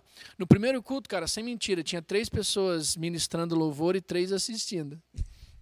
Bom, onde tiver dois ou três reunidos. Três Né? mais. Mas é isso aí. E aí a gente entendeu de Deus que era, era o caminho para ser trilhado e era, era o preço para ser pago. E ali nós começamos a trabalhar. Ali nós criamos dentro do culto, nós criamos uma, uma linha mais jovem mesmo. O nosso objetivo, o nosso foco era. Nós já que é o mais jovem teu, só pro pessoal que tá assistindo saber assim.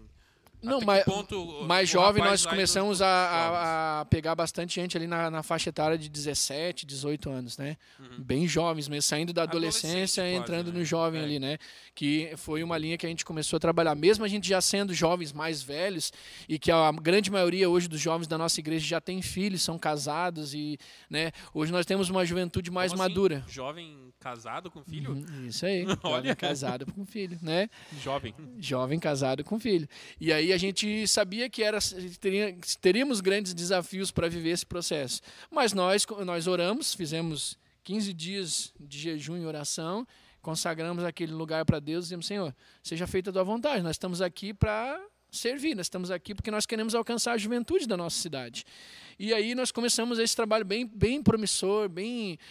Ah, cara, eu lembro assim que as primeiras vezes que a gente fez, tem umas imagens que é, a gente transmitia pelo, pelo Facebook, né? Na época os nossos cultos eram transmitidos. Ô, meu, não dava nem para enxergar o rosto das pessoas. A luz era apagada, a gente botava os painéis de LED colorido. Pensa num negócio horroroso. a gente olhando as filmagens hoje, a gente diz assim, meu Deus, né? Como que a gente conseguiu?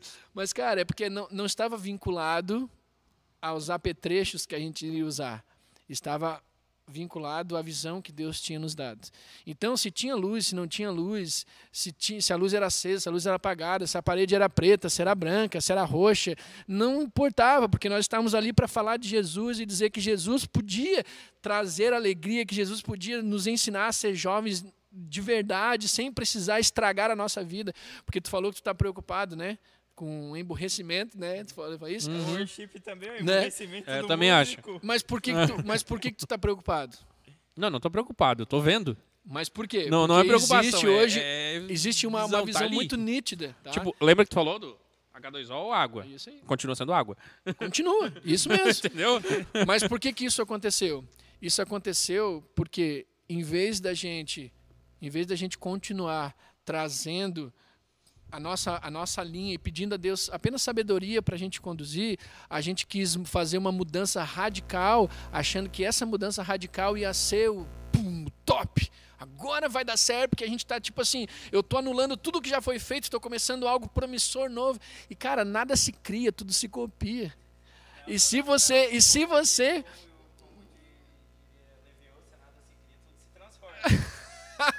No Leviosa. Acho que essa, acho que essa tua parafrase aí, eu acho que é- ela já foi copiada de alguém. Já, já, já foi. O pessoal do marketing que usa, né? É, é né? Se transforma. Da escola, pode copiar, mas não faz igualzinho. Pra mim, Leviosa é do Harry Potter, né? Então, Mas o que, mas, mas para para a gente entender esse contexto, quando a gente começou a trabalhar, a gente sabia dos desafios que nós teríamos com essa juventude por essa mentalidade diferente. Mas, juventude já tinha mais uma acesso. perguntinha rápida. Vai lá. Vocês falam a língua dos jovens ou os jovens. é, vocês fazem os jovens entender a língua de vocês? Cara, a gente fala a língua da Bíblia, né? Aí se é língua estranha, se é. Não, não, é o que eu quero dizer. Não, tipo, mas só pra te entender. a maneira de falar. Não, aí sim, aí sim. Essa a, a gente o que a, gente aprendeu foi falar o seguinte: você tem que falar não o que as pessoas querem ouvir. Você precisa falar o que Deus está ministrando Então vocês fazem eles entender vocês. É que na realidade não é entender a gente, né? É entender o que a palavra de Deus está trazendo. Mas é que se vocês estão falando isso, então eles. Nessa nomenclatura, como tu falou, sim, é dessa maneira. Mas Uhum. para as pessoas entenderem, a gente, a gente entendeu dentro desse processo, nós cometemos muitos erros, caras. Muitas vezes nós tentamos é, fazer isso, entendeu? Eu vou transformar isso numa linguagem em que eles vão entender. Obviamente, se você for hoje nos nossos cultos, e vocês estão convidados a estarem lá, conhecendo né, o nosso novo espaço e conhecendo o nosso trabalho na quinta-feira. Se você for hoje lá, você Eu vai não ver. sou mais jovem. Hã? Eu não sou mais tão jovem assim. Não, mano, e olha só, uma coisa. Eu- eu- O rapaz de 17 anos, beleza. o rap- não dá aqui a, eu recebi uma, uma mensagem Eu já e me sinto a- deslocado no e ela de jovens. perguntou ainda pra mim aqui, ó. Qualquer pessoa pode ir no culto jovem na quinta? Tá aqui, ó. Fez É. uma pergunta. Já E eu complicado. botei, opa, claro. Porque na realidade, cara, é, essa nomenclatura de culto de jovens é, foi invenção nossa para atrair os jovens. As igrejas é, hoje tem convenção, é, retiro para jovens. E eu acho que todos esses tipos de ferramentas são importantes, ok? Mas isso não é o mais importante. O mais importante é você ir lá e falar aquilo que o Senhor está mandando. Porque na realidade, quem convence as pessoas é o Espírito, quem leva as pessoas lá é o Espírito, e quem traduz é o Espírito Santo. Nós somos apenas o instrumento que Deus usa. Então a linguagem que a gente vai usar, ela pode ser que no primeiro momento, ó, isso eu quero deixar bem, bem, bem claro aqui, pode ser que no primeiro momento seja até uma ferramenta que vai funcionar, mas vai chegar num momento que ela não mais, que ela não mantém ninguém. Uhum. Tu entende? Você pode, eu posso, eu posso ir para lá vestidinho com umas roupinhas mais modernas. A gente pode apagar a luz, pode fazer um worship lá, mantra e pode fazer, entendeu? É. Entendeu? Não sei tu que tá falando. Isso. Então assim, tu pode até criar, Estilo, como é que é? Agostinho Carrara? tu pode até criar uma forma e você vai atrair um grupo e esse grupo vai crescer no primeiro momento. É que tu não vai estar sendo como o que tu é também, tem mais Mas essa. as pessoas não permanecem. Sabe por quê? Elas não permanecem na igreja porque a tua, a tua luz é desligada, porque o teu louvor é tradicional, é o chi, porque a tua igreja é neopentecostal, é pentecostal, é mais tradicional. Hoje nós não somos nem uma igreja tradicional, nem uma igreja pentecostal. Nós somos uma igreja que somos dirigidas pelo Espírito. Então você vai encontrar lá dentro uma multiforme graça de Deus. Pessoas que são mais fervorosas, pessoas que são mais tranquilas, pessoas que adoram com mais é, intensidade, pessoas que são mais contidas. E, cara, essa é a multiforme graça de Deus. Não existe um padrão estabelecido, existe. Ah, existe um- um- uma, uma forma de adoração que é entre você e Deus e que isso não existe um padrão. É você, sim, é você entender que o Espírito Santo de Deus, quando ministrar, vai ter vezes que você vai chorar, vai ter vezes que você vai rir, se alegrar. Então, assim, não tem como você descrever que existe um padrão ou que você precisa encontrar algo que é mais parecido. A identidade não está na forma de você encontrar a igreja. A identidade está na forma de você se encontrar em Cristo. Porque quando você está se encontrou em Cristo, para onde ele te mandar, você vai, cara. Essa é a diferença. Ô, Inácio, já que tu falou em pessoas diferentes, como é que tu lida com pessoas diferentes? Tu, Inácio, não tô falando igreja que eu sei qual é a opinião da igreja. Sim. O que, que tu acha, o, Inácio? É, eu, eu entendo que, que a palavra diz algo, que a igreja diz algo, mas como é que tu, no dia a dia, lidam com as pessoas, como tu falou, das opções é, diferentes, no caso, as pessoas que pensam de uma maneira diferente, como é que é lidar com essas pessoas? O que que tu acha? Como é que, qual é a forma de incluir elas? Hum, nós todos os dias somos desafiados a esse tipo de situação, né? Porque se você pegar a palavra de Deus, você vai ver que a Bíblia, Jesus Cristo trata a pobre, a viúva, a prostituta, o mendigo, o rei. Jesus Cristo tratava todo mundo da mesma maneira. E o maior ensinamento dele é ame o seu próximo como a você mesmo. Então, a partir disso aí, eu, eu como Inácio, tenho a responsabilidade e o dever por ser discípulo de Jesus, tá? de a cada dia tratar as pessoas da mesma forma que Jesus me trata. Porque vocês entendem que não existe pecado, nem pecadinho, nem pecadão, né? É, todo mundo. Porque na verdade é o que, é o que eu ia é o que eu ia dizer. A pessoa que tem, digamos, uma opção sexual diferente, né? Ela na aos olhos da igreja ela tá cometendo um pecado. Uhum, Só que também tem aquele cara que tem o hábito de mentir. uhum. Então ambos Cometem pecado. cometem pecados. Uhum. Então, por que que muitas vezes o cara que tem o hábito de mentir, ele não é tão às vezes mal visto ou tão tratado de determinada maneira como aquele cara que tem aquela opção sexual diferente? É porque isso é cultural, né? É, É essa- cultural, essa- isso essa aí, é cultura cultural. Nós, hoje nós nos enquadramos numa cultura em que nós mesmos catalogamos os pecados, tá? Se você pegar aí a, a, a igreja, ela catalogou pecado. Então, assim, tá, o pecado da mentira é um pecado, mas tipo assim, ah, agride menos, tá? O pecado da traição, o pecado da, eh, da homossexualidade, né? O pecados que a palavra de Deus traz isso como realmente pecado e realmente é pecado a gente precisa entender que é, essa maneira de enxergar é uma, é uma maneira humana, não é a maneira que Deus enxerga, né? Vocês, vocês entendem isso, né? Deus olha para mim, para vocês e para qualquer pessoa da mesma maneira.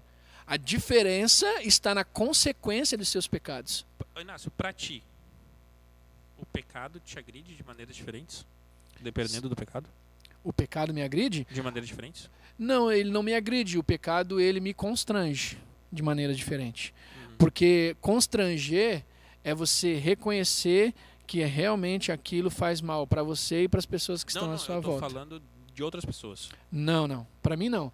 Eu tenho, a- nós temos, eu tenho dificuldades com algumas coisas. de alguma forma?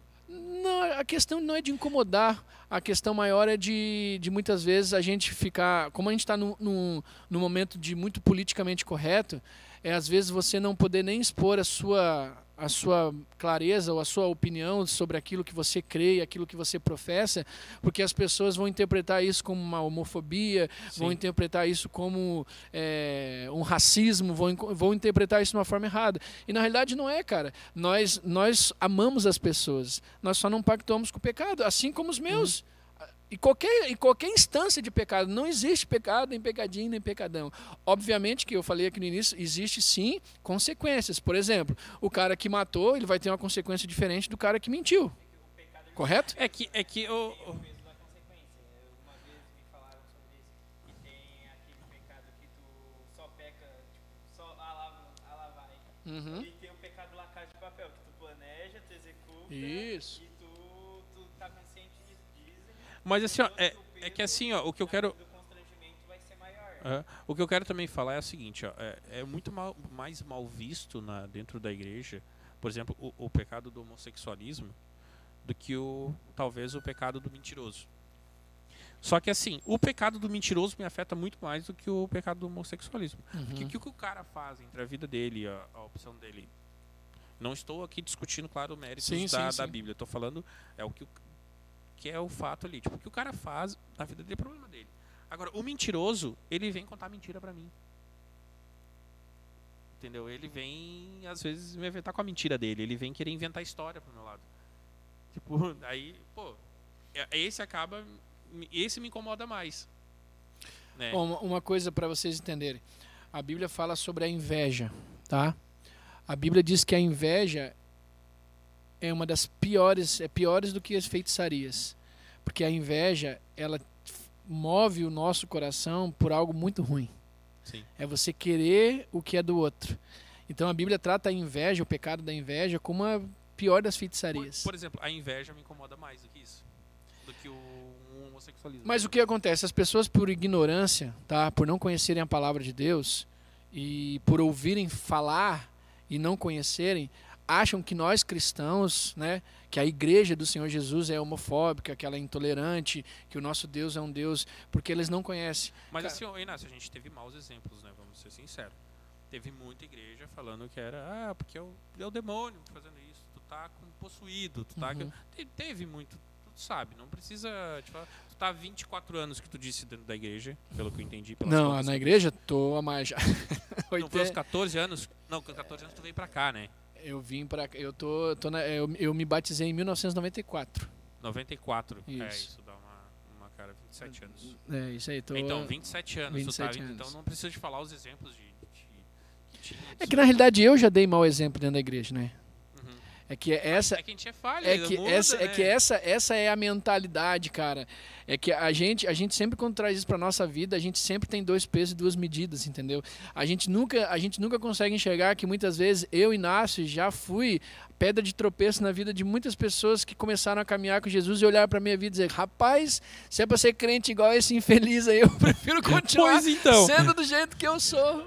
A minha vida tá melhor que a dele. Então, Tu entende isso? Mas esse é um processo de cura que todos nós passamos, cara. E se a gente não passar por esse processo de cura física, mental e espiritual, nós nunca vamos entender o que é é chegar próximo de Jesus, porque Jesus Cristo, quando ele entra na nossa vida, ele começa uma mudança completa de vida, de caráter, de atitude, é uma mudança completa de vida. Então ninguém começa a caminhar com Jesus de uma noite para o dia, começa a ser é, bonzinho demais, começa a ser é até de legal estranhar demais. Quando é, isso aí isso. pode ver que há alguma, coisa, tem errada. Porque esse não é o processo, a, vida, a caminhada cristã, a santificação, o processo de cura, ele é lento, cara. Porque o pecado bate a nossa porta todos os dias, te convidando a continuar Mas, vivendo. mas aí, tu, aí, tu- aí, tu, aí tu concorda comigo que daí, por exemplo, pro homossexual entrar na igreja é mais difícil por causa disso? Não, eu concordo. É, a, a minha pergunta para a nossa galera é o seguinte: será que nós estamos preparados hoje para sentar do lado do, do- ali do, do lado onde você está na igreja, o mendigo, a prostituta, o Sim. homossexual, Isso. o, trafic, o ex-traficante ou o traficante que ainda ah, tá entendendo? Ou o usuário É de isso que eu droga? quero dizer. Tipo, eu Você, falei- eu será que a, a nossa igreja hoje, será que nós como igreja hoje estamos preparados para receber qualquer tipo de pessoa sem julgamento? Porque o, o, o, no olhar, sabe que a pessoa tá te julgando pelo olhar. Eu acho que não é nem tá- também não do, do, do- julgamento também. Eu, eu vejo outra coisa. Será que a gente está preparado para conversar com essas pessoas? Porque não é só o julgamento. Digamos, já está preparado, tu já, tu realmente, tu não julga, tu a pessoa para ti ali é igual como qualquer outra. Sim. Mas tu tá preparado em questão de argumento? É, esse eu acho outro ponto difícil também. A galera às vezes falta argumento. Né? É Quem não é pastor. É porque para ti talvez seja Não, mas fácil. i- isso não é existe, cara. Mas isso não existe, O que, que não existe? Porque quando faltam as palavras, aí que geram as atitudes. Porque muitas das vezes nós queremos, eh, nós queremos mostrar algo para as pessoas apenas nas palavras, mas na realidade Jesus sempre nos ensinou através das atitudes. E isso é o, é, o, é, é o mais, é, o mais, é o mais lindo de servir a Cristo, é que Ele nos ensinou através das atitudes. Então, tudo que Ele pede para nós hoje, Ele fez, Ele deixou como exemplo. Ele mesmo sendo Deus, Ele mesmo sendo Cristo, Ele lavou os pés dos seus discípulos antes de partir, dizendo, olha, agora vão e reproduzem isso. Ensinem uns aos outros, reproduzem que a igreja do Senhor Jesus é um reino é, é um reino totalmente diferente daquilo que vocês um dia entenderam, que vocês precisam crer numa igreja que aceita as pessoas da forma que elas são. Mas o processo de cura, de santificação, de mudança de vida, quem faz é o Espírito. Deus nos recebe do jeito que nós estamos, mas esse processo de transformação de vida, quem vai fazer é o Espírito Santo. Não cabe a nós. Por isso que nós não podemos julgar ninguém. E não é esse, ah, não julgueis para não ser julgados. Sim, a mesma medida que a gente for medir as pessoas, nós seremos medidos também. Mas a, nós precisamos entender que o padrão, o, padrão, o padrão de Cristo é ame primeiro. Ame primeiro. Depois você. Porque às vezes a gente julga. Aí julga a tua maneira de viver, julga a tua opção sexual, julga, julga, julga, julga, julga. Aí depois você vai lá e dá um abraço. Jesus te ama. Ah, vai pro inferno. Toma! Sai daqui, ô sem vergonha! É isso aí. Aí a pessoa não aceita mais. Não, Tu não. tá entendendo? Não, não a dá. pessoa não recebe mais. Tá, tu me julgou até agora, agora tá dizendo que Jesus me ama. Tu tá entendendo? É. É capaz do cara falar, vá pro inferno. Aí o próprio cara fala, vai tu primeiro. Mas tu entende? Então, assim, que é o legalismo, né, cara?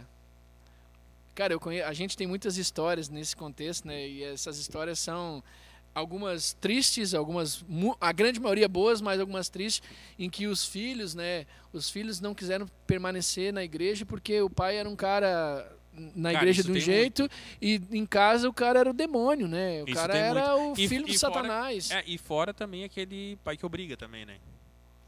É, isso tem um bocado. Eu, muita, eu conheço muita gente que acaba por um tempo indo, enquanto está morando com os pais, no momento que sai, eles deixam de ir por causa da pressão, aquele negócio tipo assim, da obrigação. Porque eu acho Sim. que talvez se fossem livres, é, que talvez se fossem livres iam por uh, livre espontânea vontade, né? Eles estão indo por É, a palavra, pressão. a palavra diz que nós devemos ensinar o nosso filho no caminho que deve andar, no caminho do Senhor, Uhum. porque até quando ele, se envelhe, ele vai envelhecer, ele não vai se desviar do caminho. Ou seja, ele pode até andar como filho pródigo, comendo o esterco do, do porco, e vai lembrar que lá na casa do pai ele era tratado com honra, com dignidade, mas porque o pai ensinou ele. Entendeu? Então, nosso papel como pais Mas é ensinar os nossos filhos. impor? Não, não, não a, a- o evangelho de. Cristo não é o evangelho de Cristo não é impor, sabe? Porque a Bíblia diz que ele está à porta e bate. Se você abrir, ele entra. Uhum. Ele não arromba. O, o nosso Deus é um Deus educado, cara. Nós temos um Espírito Santo que é o consolador, que é, é, o ajudador, que é o Espírito Santo de Deus. Então, assim, esse, essa, esse negócio de imposição. Cara, é assim, ó, uma coisa que nós, como igreja, eu digo sempre assim: às vezes pessoas querem determinar algo para Deus. Quem é tu para determinar alguma coisa para Eu determino. Mano, vai se converter, cara. Tu não determina nada, nem o dia que tu nasceu, nem que tu morreu, quer determinar alguma coisa para Deus. Não existe determinação. Senhor, que seja feita a tua vontade. Porque eu creio que a tua vontade é melhor do que a minha, então não existe. Nós não temos poder de determinar nada. E às vezes a gente está ministrando isso sobre a vida das pessoas, dizendo, que determinando, cara? Tu tem que pedir misericórdia de Deus, que a graça, o favor de Deus caia sobre a tua vida, porque determinar, nós não somos nada, nós somos falhos, somos pecadores, erramos todos os dias. Se o nosso joelhinho não estiver no chão ali, ó, calejado, nós vamos cair, porque o diabo todo dia tenta nos fazer desistir do processo que é viver para a glória de Deus. E por isso que eu digo, é muito mais difícil você é, permanecer do que você iniciar. Todo mundo que inicia é euforia, mas permanecer é mais difícil porque vem as tentações, vem as propostas, vem todo tipo de, vem todo tipo de, de situação. E aí, cara, se teu coração não tiver firmado naquilo que realmente você crê, naquilo que você acredita, você sai. Essa coisa que o Naitan comentou, eu acho um tanto quanto interessante. Porque não sei se posso citar o que tu conversou Não. Fora não. ah, mas vou dar o meu exemplo. Então, meus pais nunca me obrigaram a, Uhum. a ir na igreja e buscar e coisa assim. Eles sempre disseram, ó, esse é o melhor caminho. Mas eles nunca forçaram, igual o Naitan falou, vai, não sei o quê. Não, comigo não teve isso. Não, não. Tu acabou de citar. Ah, tá. O que eu citei aqui não tem problema. Achei de coisas de fora. tu- É isso que eu ia dizer, tu foi por vontade própria. Não, eu nem citei que eu fui. Eu falei que tem pessoas que vão, que são pressionadas. Não estou citando a minha vida aqui, deixo claro. Não vem querer me botar palavras na minha boca. Não, é- o, aqui quem tá o convidado não sou eu. E falando nisso aí, vou botar ele numa outra fogueira, peraí. É, eu vou botar ele numa outra fogueira aqui. Então ó, vai. Essa fogueira arde aqui, ó. Tá, o, o- eu não sei como é que funciona na tua igreja, mas é, eu, eu sempre vi alguns, alguns exemplos do- de pregador que fala aquela coisa do. Tô recebendo aqui uma profecia. Faz uma ligação direta e tal. Uhum. E. Em breve morrerá uma rosa nesse lugar. Porra, as velhinhas ficam com o olho desse tamanho, bicho. Cara, que judiaria, mano. Cara, Deus vai levar uma rosa nesse lugar. Pô, cara, mano, tipo, ó, fica todo mundo ali do, na mão, entende? Tipo, acontece isso na igreja, tu fala isso aí. Não, desculpa, é que independente, cara, eu tô aqui pra falar mesmo. Porque, cara, eu acho isso uma sacanagem, mano. E eu não, eu não vejo, eu não vejo Deus naquilo ali, tá? Cara, é que assim, é, o dom de profecias ele existe, né? Nós cremos, assim como nós Mas cremos maneiras, né? no dom de línguas, mas todo dom dado pelo Espírito Santo de Deus, ele tem o momento certo, ele tem a hora certa, e todo dom não é para edificação de si mesmo, é para edificação do corpo. O único dom que edifica a si próprio é o dom de línguas, né? Porque se não há tradução, ele edificou quem? Você mesmo, né? Então é tipo assim, no meio do culto, nós não temos o hábito de ministrar em línguas, porque se não houver tradução, ele edificou quem? Uhum. E Paulo fala isso, né? Tá lá na, na palavra de Deus, Sim. Paulo ensinando a igreja. Se não tiver quem traduz, é melhor que não faça, porque ele traz mais confusão do que edificação. E aí, sobre o dom de profecias, nós falamos sobre a mesma coisa. O dom de profecias, é, nós acreditamos que todos nós hoje, como é, servos do Senhor, somos profetas nessa geração. Mas nós somos profetas para anunciar uma única coisa: a salvação em Cristo Jesus. Se Deus assim trouxer para o teu coração uma mensagem que é específica para alguém, esse momento é um momento é, muito pessoal, onde Deus vai te direcionar para aquela pessoa, porque Deus tem algo para falar que ela não conseguiu entender de outras maneiras e Deus vai te usar para trazer essa, essa palavra para essa fora pessoa. do culto ou não? Cara, geralmente esse tipo de revelação Deus pode até te dar no culto, Cara, mas é ele vai te assim, eu levar, acho- eu acho, vai te um levar pouco para fora. algumas situações. Eu já vi, eu já vi situações bem constrangedoras assim. É que existem muitas pessoa, profetadas daí, né? Ou de, ou de, é, ou Uhum. dizer, ah, o fulaninho aqui tá pecando, É. tô vendo não sei o quê. Aí Isso. lança aquela coisa assim, no ar, chapéu, assim. Quem caiu, caiu. É como dizer que alguém, uma rosa vai morrer. Quantas pessoas morrem todos os dias, né? Ah, é, então, É, eu uma cria igreja cheia uma- de velhinha, óbvio, cara, em um mês vai morrer uma. Mas, cara, daí precisa assustar. Eu acho meio. Algumas coisas assim, é, é algumas críticas que eu tenho, entendeu? Quanto a isso. É, mas, para não se alongar muito, é, eu, eu quero entrar em outro assunto, talvez que vai render mais. Mas, tu tem alguma pergunta? É tipo, tava. Ele falou da profetada, tava.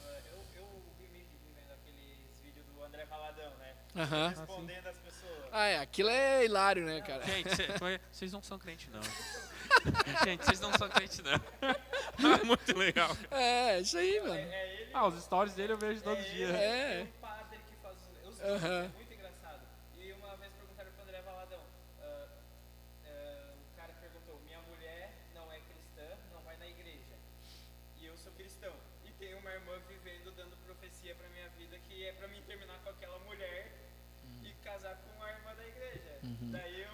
Vocês não são crente, não. É, o André Valadão bem assim. Eu acho que ele tá profetizando que ela quer que tu case com ela. É profetado, né? É, isso aí. O, a, a gente crê é, dessa maneira, tá? Que toda profecia que é revelada por homens, Deus confirma na palavra. Mano, quer confirmação de Deus? Deus usou a boca de alguém para fazer. Vai pro teu quarto secreto e diga assim, ó, revela através da tua palavra. Confirma através da tua palavra. Porque realmente existe é, a palavra é, errada, errada, mas é uma palavra, né? O, o comércio da fé. Existe essa, essa, essa, essa maneira hoje de enxergar. Né? Isso, então acaba fazendo o quê? Acaba banalizando o reino de Deus, que é um reino de justiça, que é um reino de graça, que é um reino de misericórdia. E por mais que a gente sempre leve isso é, num, num, num, num tom mais é, tranquilo, é, nós estamos falando de coisas que têm se cumprido hoje na profecia e que têm se cumprido através da palavra de Deus. Se você começar a ler a palavra de Deus, você vai ver que a palavra está narrando tudo o que está acontecendo hoje. As guerras, nação se levantando contra nação, a falta de amor, os rumores de guerra. E a, a palavra é bem clara, isso não é o fim, mas é o início das dores. Então a gente tem, tem vivido tempos em que a palavra de Deus está se cumprindo, cara. E nós não estamos aqui, nós não estamos aqui um livro de autoajuda, nós não somos é, coaching, nós estamos falando de é, e nós não cremos nisso também, né? Porque o coaching ele prega o quê? Eu sou, eu posso, eu consigo, né? Eu, eu, eu. Os, a centralidade é em você. E na realidade nós pregamos a centralidade em Cristo, né? modismo É, é o que me incomoda, esse modismo da igreja.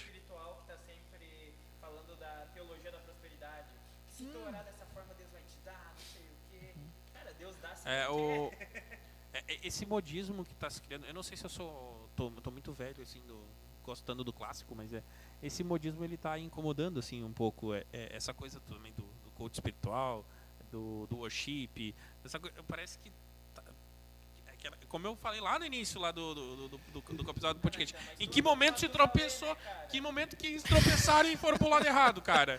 Que que tá Mas é que assim, aí, aí, que, aí que tu precisa parar para analisar é que todo segmento, toda proposta que foi lançada no início, ela tinha um único objetivo: Jesus Cristo. Tá? O worship, o sistema de coaching, de, de envolver as pessoas, de conseguir. Mas o que acontece? O ser humano transformou isso de uma forma totalmente fora de Cristo. E aí, mano, virou só mais um. Mas aí tu não, talvez, é, tu não veja como isso. É, tentaram falar a língua dos jovens quando na verdade deveriam ter feito os jovens entender a língua deles. Pois é, mas é que essa é a questão. Quando a gente entra numa linha e a gente percebe que o que a gente está fazendo não é aquilo que é a vontade de Deus, a gente precisa buscar o direcionamento e voltar para o caminho. O maior problema não é você é, é você identificar e para você identificar você precisa estar o quê? Com a tua mente, teu coração e os teus ouvidos preparados para ouvir a voz do Espírito Santo. Porque senão você vai continuar insistindo naquilo. Porque assim, cara, tem muitos lugares que hoje são lotados em que deu certo isso aí, mas tu vai para ver a vida das pessoas, mano, é terrível. A vida das pessoas são destruídas. Inácio, política e religião se mistura? Não, não, não, espera, espera ele responder. Não, depois você é outro assunto. Política e religião se mistura? Na realidade, ela não se mistura, mas ela se harmoniza. Tá, tá, tá. É, não vamos, vamos, vamos, entrar nessa coisa do, do Brasil aí, não. não, assim, ó, mas assim, é, a gurizada hoje em dia tá vindo com uma mentalidade que talvez possa divergir com essa, com essa mentalidade da, da igreja, assim. Uhum. Como é que tu tem lidado com isso dentro da igreja? É que na realidade, né, o, no, a, a, o, Hoje o nosso tudo se politizou, né? sim, sim, sim, sim, Cara, tu falou um ai, como tu disse, falou uma coisa, é homofóbico, é. te pintou ali, tu é, é esse aqui. É porque isso também aconteceu no Brasil, porque é, é felizmente, né, não podemos dizer que isso é infelizmente, é, mas eu... felizmente, é, felizmente hoje nós tivemos um presidente que assumiu um, uma postura diferente, sendo ele não, sendo ele ou não cristão, tá? Cristão evangélico. É, ele assumiu uma postura em que, durante muito tempo, é, muitos outros que passaram não, não eram não, não eram ligados à religião, eram ligados a outras na religiões. Verdade, é, na verdade, eram ligados a outras religiões. A outras religiões. Eram, Isso. Sim, então, o que né? acontece? Desse, dentro desse contexto, antigamente, os outros políticos, presidentes, enfim, que eram ligados às outras religiões, não incomodavam como um presidente hoje que é ligado aos evangélicos. Por quê? Porque nós estamos vindo nessa vibe dessa mudança de forma de pensar, de agir, de, de muitas mudanças né, na forma do ser humano se relacionar, e isso tem gerado polêmicas, porque é, o presidente se, se, é, se, se se anunciou ou se levantou essa bandeira de ser ou não cristão. Eu acho que isso, cara, não deveria nem ter ser colocado em pauta. Até porque a fé dele, aquilo que ele acredita e aquilo que ele professa, só cabe a ele, não cabe a gente discutir. Primeira, uhum. primeira ponto é isso. Então a gente tem que pegar lá Deus do primeiro presidente, ver o que, que os caras eram, pra gente saber, entendeu? Uhum. E, cara, não cabe a nós isso. É, a, nós vivemos num país que é laico, né? Cada um pode professar a sua fé. Então, assim, claro. o que hoje está sendo acontecido, realmente, eu acho que precisa frear, porque está é, tá um exagero, é um extremismo em ambos os lados. Né? Não estou uhum. puxando nem para um lado nem para o outro aqui. Existe um extremismo de ambos os lados. Eu acredito que a política e a religião não se misturam, mas elas se harmonizam, porque a política ela precisa hoje, principalmente da religião, para ajudar na sociedade. Hoje o trabalho social que as igrejas fazem, as, as políticas não fazem, tá? E é o que acontece. Hoje nós temos trabalho com dependentes químicos, nós temos trabalho através de distribuição de alimentos, e essa parte automaticamente deveria ser de quem? Do governo, mas teoricamente quem faz é a própria, é, é a, própria, própria igreja. Se tu olhar, eu, eu não, não, não vou denominar o que, que eu sou aqui, mas assim, eu também admiro muito a Igreja Católica. Sim, sim. Inclusive os trabalhos dela. A Igreja Católica, é, em questão de trabalhos sociais, indiscutivelmente, ela é a religião que mais fez ações sociais no país. Sim, no mundo, né? No mundo, inclusive é. no mundo. É, e daí tu vai falar assim, ah, mas como? Simples. Qualquer hospital aí, de qualquer cidade, ele é católico. Sim, a maioria. A grande é. maioria. Grande maioria. É católico. Então, ou seja, se não fosse a Igreja Católica, inúmeros hospitais não teriam sido construídos Sim. no país. Escolas também hoje, é uma grande maioria das escolas. Escolas também. também. A galera talvez não, não, não, enxergue isso aí, né? Também. Mas, então, é como tu falou, está harmonizado, né? Então, da mesma forma que também a igreja, a, a política precisa da igreja, a, a igreja precisa da política também, porque ela acaba influenciando algumas ações da própria igreja, né? É, é, tu acredita no caso dentro da da palavra, né? Coisa bem agora só para quando tu olha para as atitudes de Jesus, né? Tu acredita que há uma determinação dele sendo esquerda ou direita ou não existe isso? É, cara, é, isso é até engraçado, né? Porque na realidade já existia política no tempo de Jesus, né? Sim. A gente consegue ver claro. isso muito muito clara.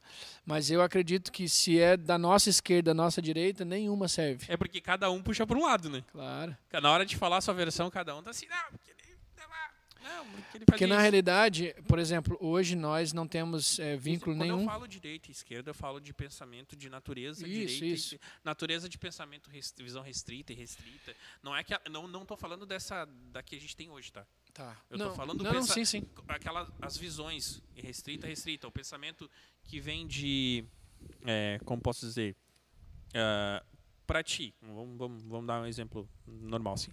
O homem é mau ou o homem é bom? Na sua O- essência. O homem é mau. Mal. Então, A É, Bíblia fala isso, né? Então, é, então é, é justamente porque assim, ó, é, a esquerda tem aquela máxima, né, de que Uhum. o, o homem é bom, a sociedade o corrompe. Isso. Para a direita, o homem é mau, Uhum. sempre mau. A sociedade é o que guia. Então, dentro dessa visão, tu acha que Cristo se assemelhava à esquerda, de um pensamento de visão, é, visão, natureza de visão, direita Sim. ou esquerda? É, a, minha, a minha resposta continua sendo a mesma. Por quê? Uhum. Porque na realidade o nosso, o nosso padrão ele é humano. E a justiça humana, a, segundo o profeta, ela, ela é comparada a um trapo de imundícia. A justiça perfeita é a justiça que vem de Deus. Então a gente, para querer é, conseguir trazer, se tem um posicionamento dentro disso, a gente se torna é, colocando a nossa justiça e a nossa verdade. E o que a palavra de Deus me ensina e que é, a gente precisa entender isso bem claro é que o bem que eu quero fazer eu não consigo, mas o mal que eu não quero eu já fiz.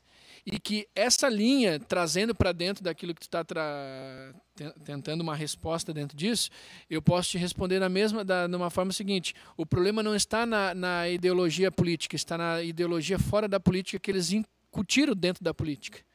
Eles, eles pararam de fazer políticas sociais e começaram a fazer políticas ideológicas. E dentro das políticas ideológicas, eles botaram o socialismo, eles botaram as partes sociais. E aí, É que Eles verdade, misturaram se, é, tudo. Se confunde muito assim, é, a, a esquerda social, direita não social, mas Isso, capitalismo. isso. Quando na verdade o, so- o social está em ambas, discutivelmente. Uhum. Porque se tu olhar o modelo de país, ah, qual o país mais capitalista do mundo? Estados Unidos.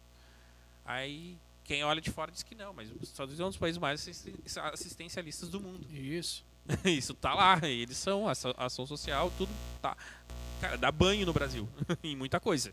Claro, né? Não, O que eu áreas. acredito, tá? O que eu acredito para te responder é que, independentemente se o cara é de esquerda ou se de direita, se ele tem princípio cristão. Se ele tem princípios cristãos, aquilo que vai fugir daquilo que ele crê, daquilo que ele crê, daquilo que ele professa, ele tem que sair fora.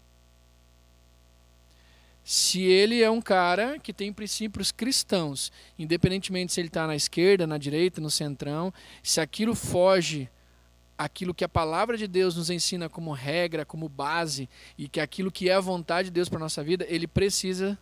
Então, então, como tu falou, aquela hierarquia, né? Primeiro Deus, depois Isso aí. tem a Porque hoje o, maior, família, depois é o o trabalho e depois os ministérios. ministérios. E a política nem tá nessa lista. Nem tá. Então, ou seja, se foge daquilo ali, cara, vaza fora. Eu entendo, eu compreendo, Tu, faz tu, sentido. tu, tu entende? Não, é que faz assim, sentido, fa- não- não faz tem- muito não sentido daquilo tem- que tu disse. Não, É que assim, não foi uma resposta direta, mas ela contempla aquilo que eu perguntei. não, é, a pergunta do chat a gente pode ir deixando, assim, pode ficar tranquilo.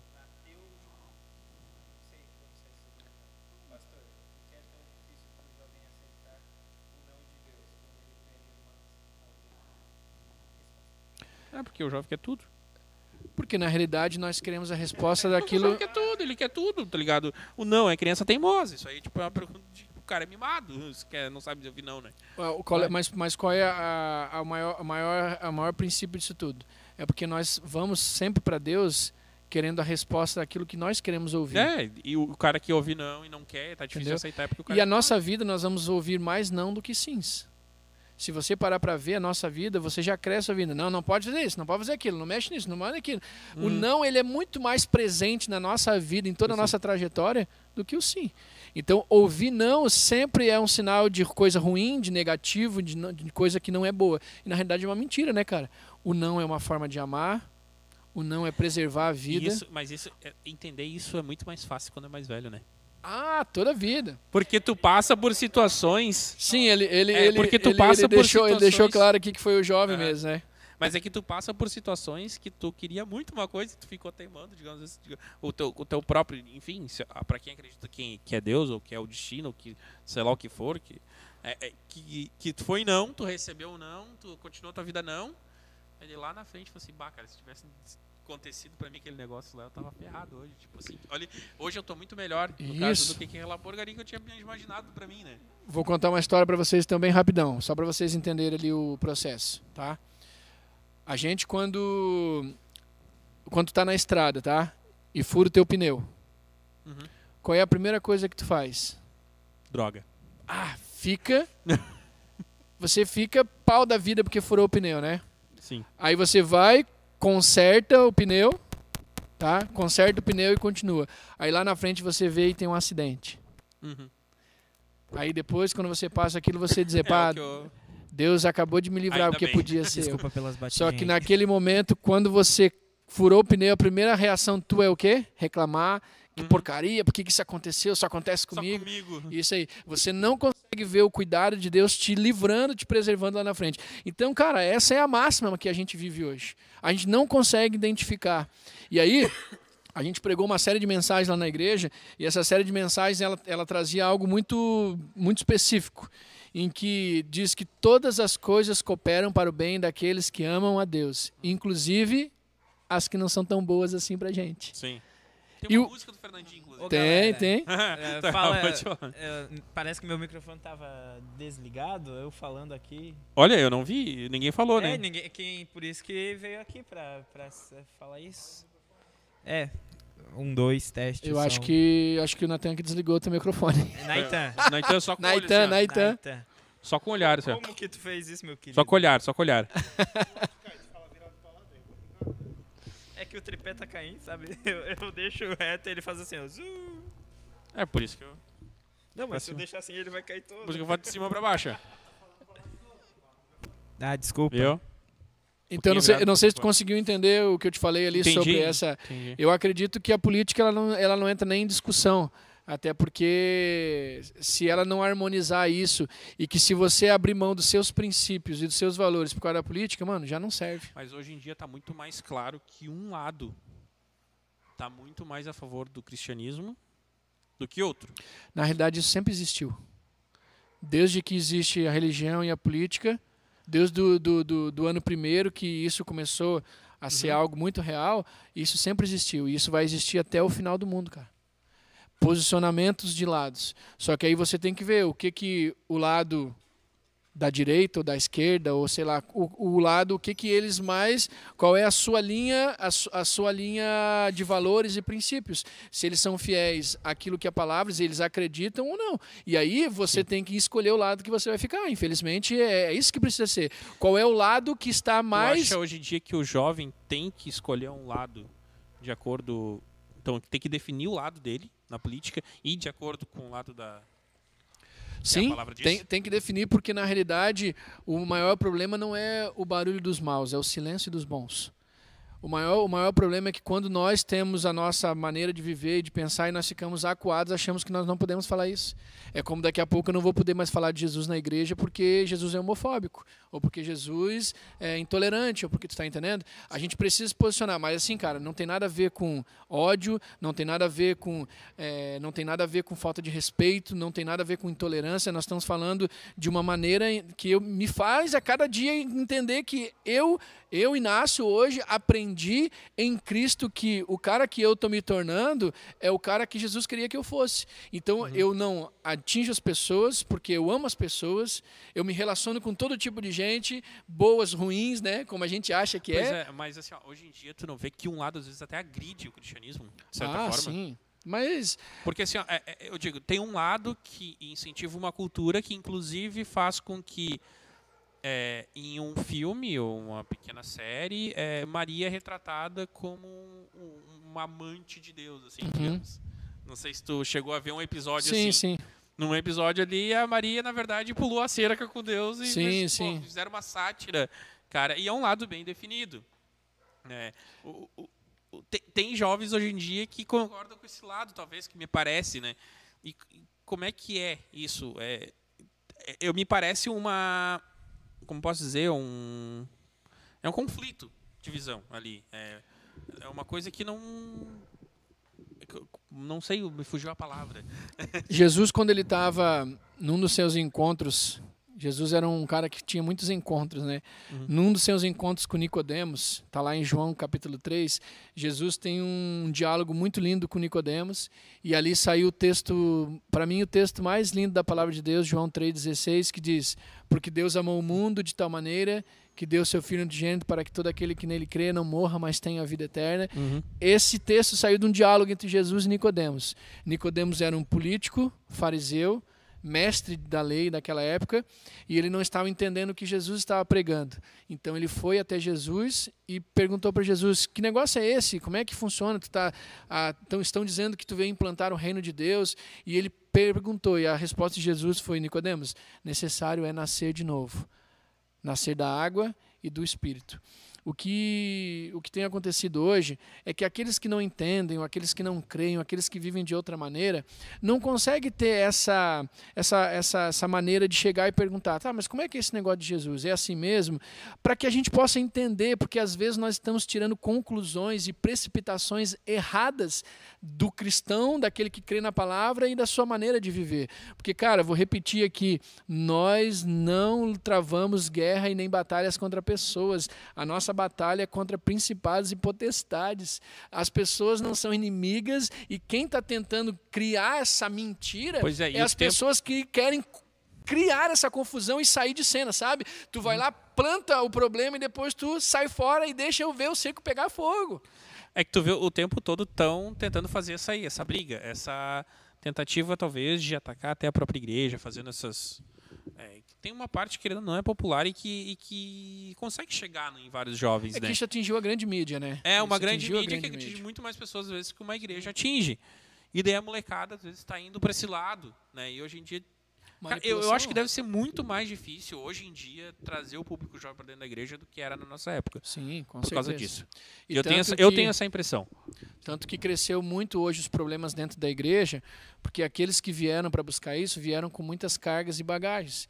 Então, hoje, pastorear jovens dentro da igreja é um desafio muito grande, porque você vai, vai lidar com todo tipo de problema, desde de dependência química até problemas de, é, de diversos, né? que, que, que você possa imaginar que não existe, existe. E todas essas pessoas procuram a igreja porque a igreja é um hospital.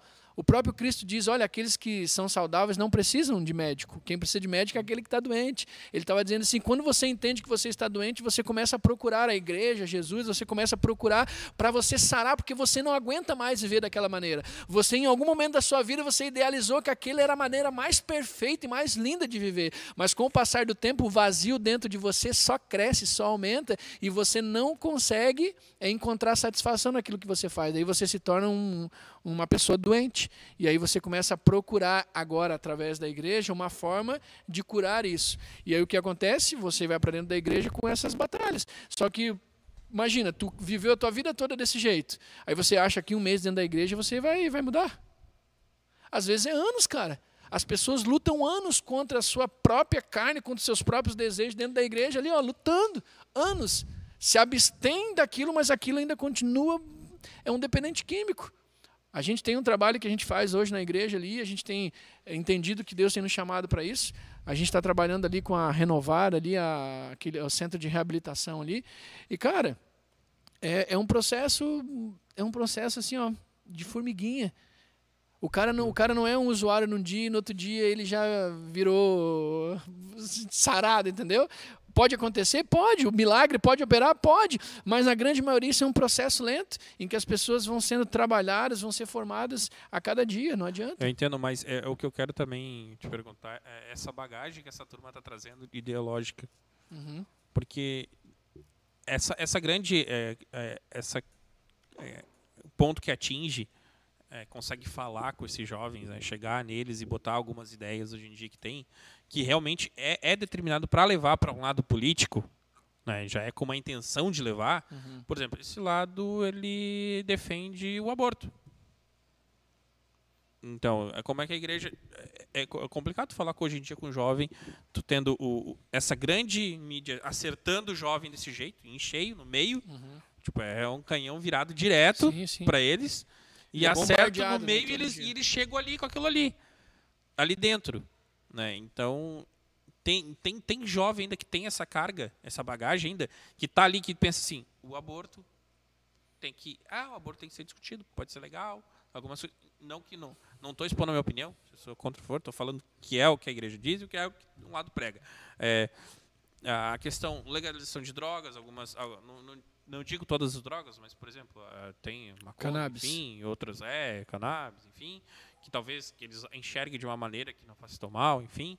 É, tem, tem várias pautas, inclusive, que hoje a- uma, essa grande mídia está acertando o jovem no meio. Né? In- Inclusive a normalização da, da a questão, até a inclusão da homossexualidade né?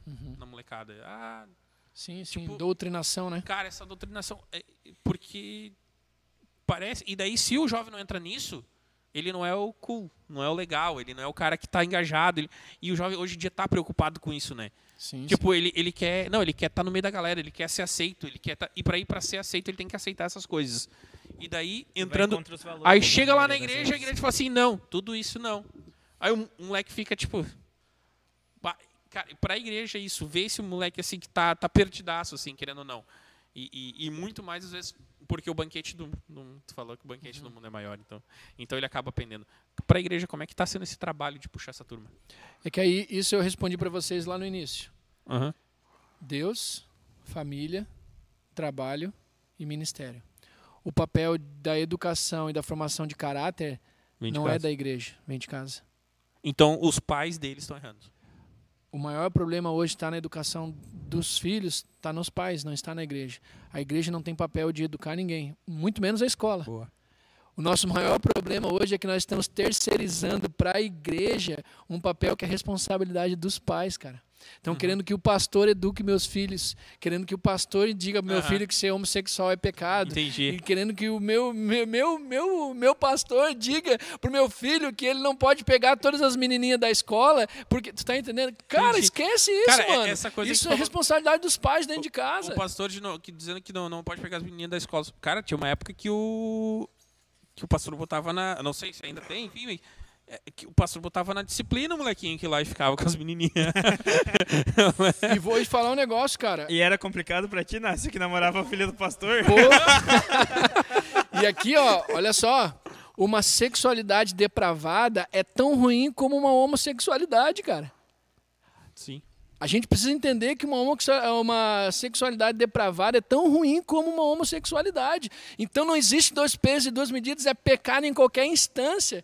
E a gente precisa parar de, de, de, de, de transformar isso em algo. Por isso que eu falei que eu te respondi, porque na realidade a, a educação e, a- e o forjar o caráter dos Isso filhos é é da- responsabilidade do pai. O filho vai aprender a amar a Deus, a conhecer a Deus, e a igreja vai apresentar um Jesus de graça, de amor, de misericórdia, vai, vai, vai trazer através da manifestação do Espírito Santo o reconhecimento que é pecador e que sem Jesus Cristo não vai para o céu, e que precisa de Jesus Cristo, porque sem Jesus é o caminho, ele é a verdade, ele é a vida. Mas esse papel de formar o caráter das pessoas está dentro de casa. E aonde que o diabo está atacando hoje? Nas famílias, porque se ele destrói a família, nós temos uma sociedade de- é, destruída. Se ele destrói a família, nós temos uma igreja destruída, mano. Porque não adianta. As pessoas acham que, a, que o diabo está atacando a igreja. O diabo está atacando as famílias. Aonde é que ele está dizendo que a família não é propósito, onde que a família não é importante? É aí que ele está. Hoje o cara. A gente tem cachorro, acho que vocês aqui também têm. Mas, cara, cachorro não substitui filho, velho. Tá entendendo? Mãe de pet. É isso pai aí, de pet. né? Eu sou, eu sou pai de pet, cara. Qual o problema? Tá. Eu não tive filho ainda. Mas tu- você- eu vocês conseguem entender não, que não, o mas eu que- entendo o que tu quer dizer. Tu tá É. entendendo? A, Aham. a a gente tá- criou um- um- Não, eu uma forma de ser família Eu quero ter filhos. que é totalmente diferente. Que é totalmente diferente da proposta que Deus um dia trouxe para nós. E é isso aí que o diabo está se, tá se apossando. Porque o resto é só distração, cara. Presta atenção. O resto é só distração. O que ele está focado é destruir o relacionamento, destruir os casamentos, destruir a educação dentro de casa. Os pais estão ocupados demais trabalhando e daí não pode cuidar dos filhos.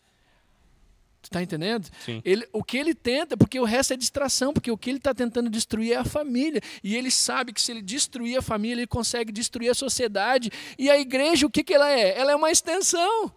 É uma grande família, que é um grande corpo que vai lá para celebrar, para adorar, para servir, para viver aquilo que o Senhor é na sua vida. É, o, o Daniel tem mais uma pergunta para ti. É, e para o Matheus, é, sobre a, a, a, polêmica da. Não, era essa a minha pergunta. Eu volta lá no início que ele já falou já. Ele já deu, já deu mais ou menos uma faladinha ali sobre aquilo ali. Sobre essa questão. É, sobre a é. questão, ele já falou a opinião dele já. É. é eu ia ler essa pergunta, na verdade. É, é não, não, não, não, só, só não rotule aí, né, achando que lá, lá na igreja a gente não toca worship, né? Até o nome da nossa, do ministério que tem lá da galera é Now e tem worship lá no negócio. Mas se você escutar as canções, você vai ver que não tem nada de worship. Não, não, né? é que aqui a pergunta dele é qual a tua opinião sobre a polêmica da casa worship? Ah, da casa? É. Ah, mano, aí eu vou me abster dessa resposta aí, porque bah, a, quinta emenda. a minha a minha opinião sobre isso é bem pesada e eu prefiro nem eu prefiro é que assim, ó, é, lugar de adoração é lugar de adoração. É a mesma coisa, tu tá com a tua esposa lá num Somebody Love lá, tu não vai escutar sabor de mel, né? Não rola, né? Mas dentro da igreja. somebody Love. Né? Boa. Né? Não, Mas, o Somebody Love foi é... melhor aqui, né? Ah, eu, eu achei mais engraçado o sabor de mel. Mas dentro ah, de um mel, local que é consagrado, dentro do local que é para adoração, para culto, cara, esquece. Esquece, não que entra que... nem em detalhe porque. Desculpa, uh, só para eu entender o que, que seria a casa do tipo que eu sou é mais uma velho. igreja, igreja eu casa. Sou, eu sou velho para isso. É, é, uma igreja e, e, eles cantaram no meio do, do louvor de adoração, eles puxaram lá um. good, good Cantaram essa Hã? música na igreja. Que que na hora do louvor. A é frase... uma música não cristã cantaram na igreja. Sabe? É uma profana. Ah, tá, tá, entendi. entendi. É, é o seguinte, né, cara? É a mesma Porque coisa. tu acha que, é, é que tem. O que, é, é, que eu ia é. dizer assim, que tem diferença. Cara, hoje em dia do cara. Tem algum problema o cara escutar a, uma música que não fala de Deus pra ti? Algum problema assim? É, eu, não tenho, eu não tenho problema com isso, mas eu não incentivo. Porque o meu histórico é um cara que tocava em bar, em que, na, na, na tipo assim, na quinta vez que você repetiu que você ia tocar o repertório, cara, era só regrada a bebida, porque ninguém mais aguenta cantar Raul. Ah, mas, e. tá você, tipo assim, eu, eu, cara, eu escuto músicas normais e tudo mais, e eu não bebo.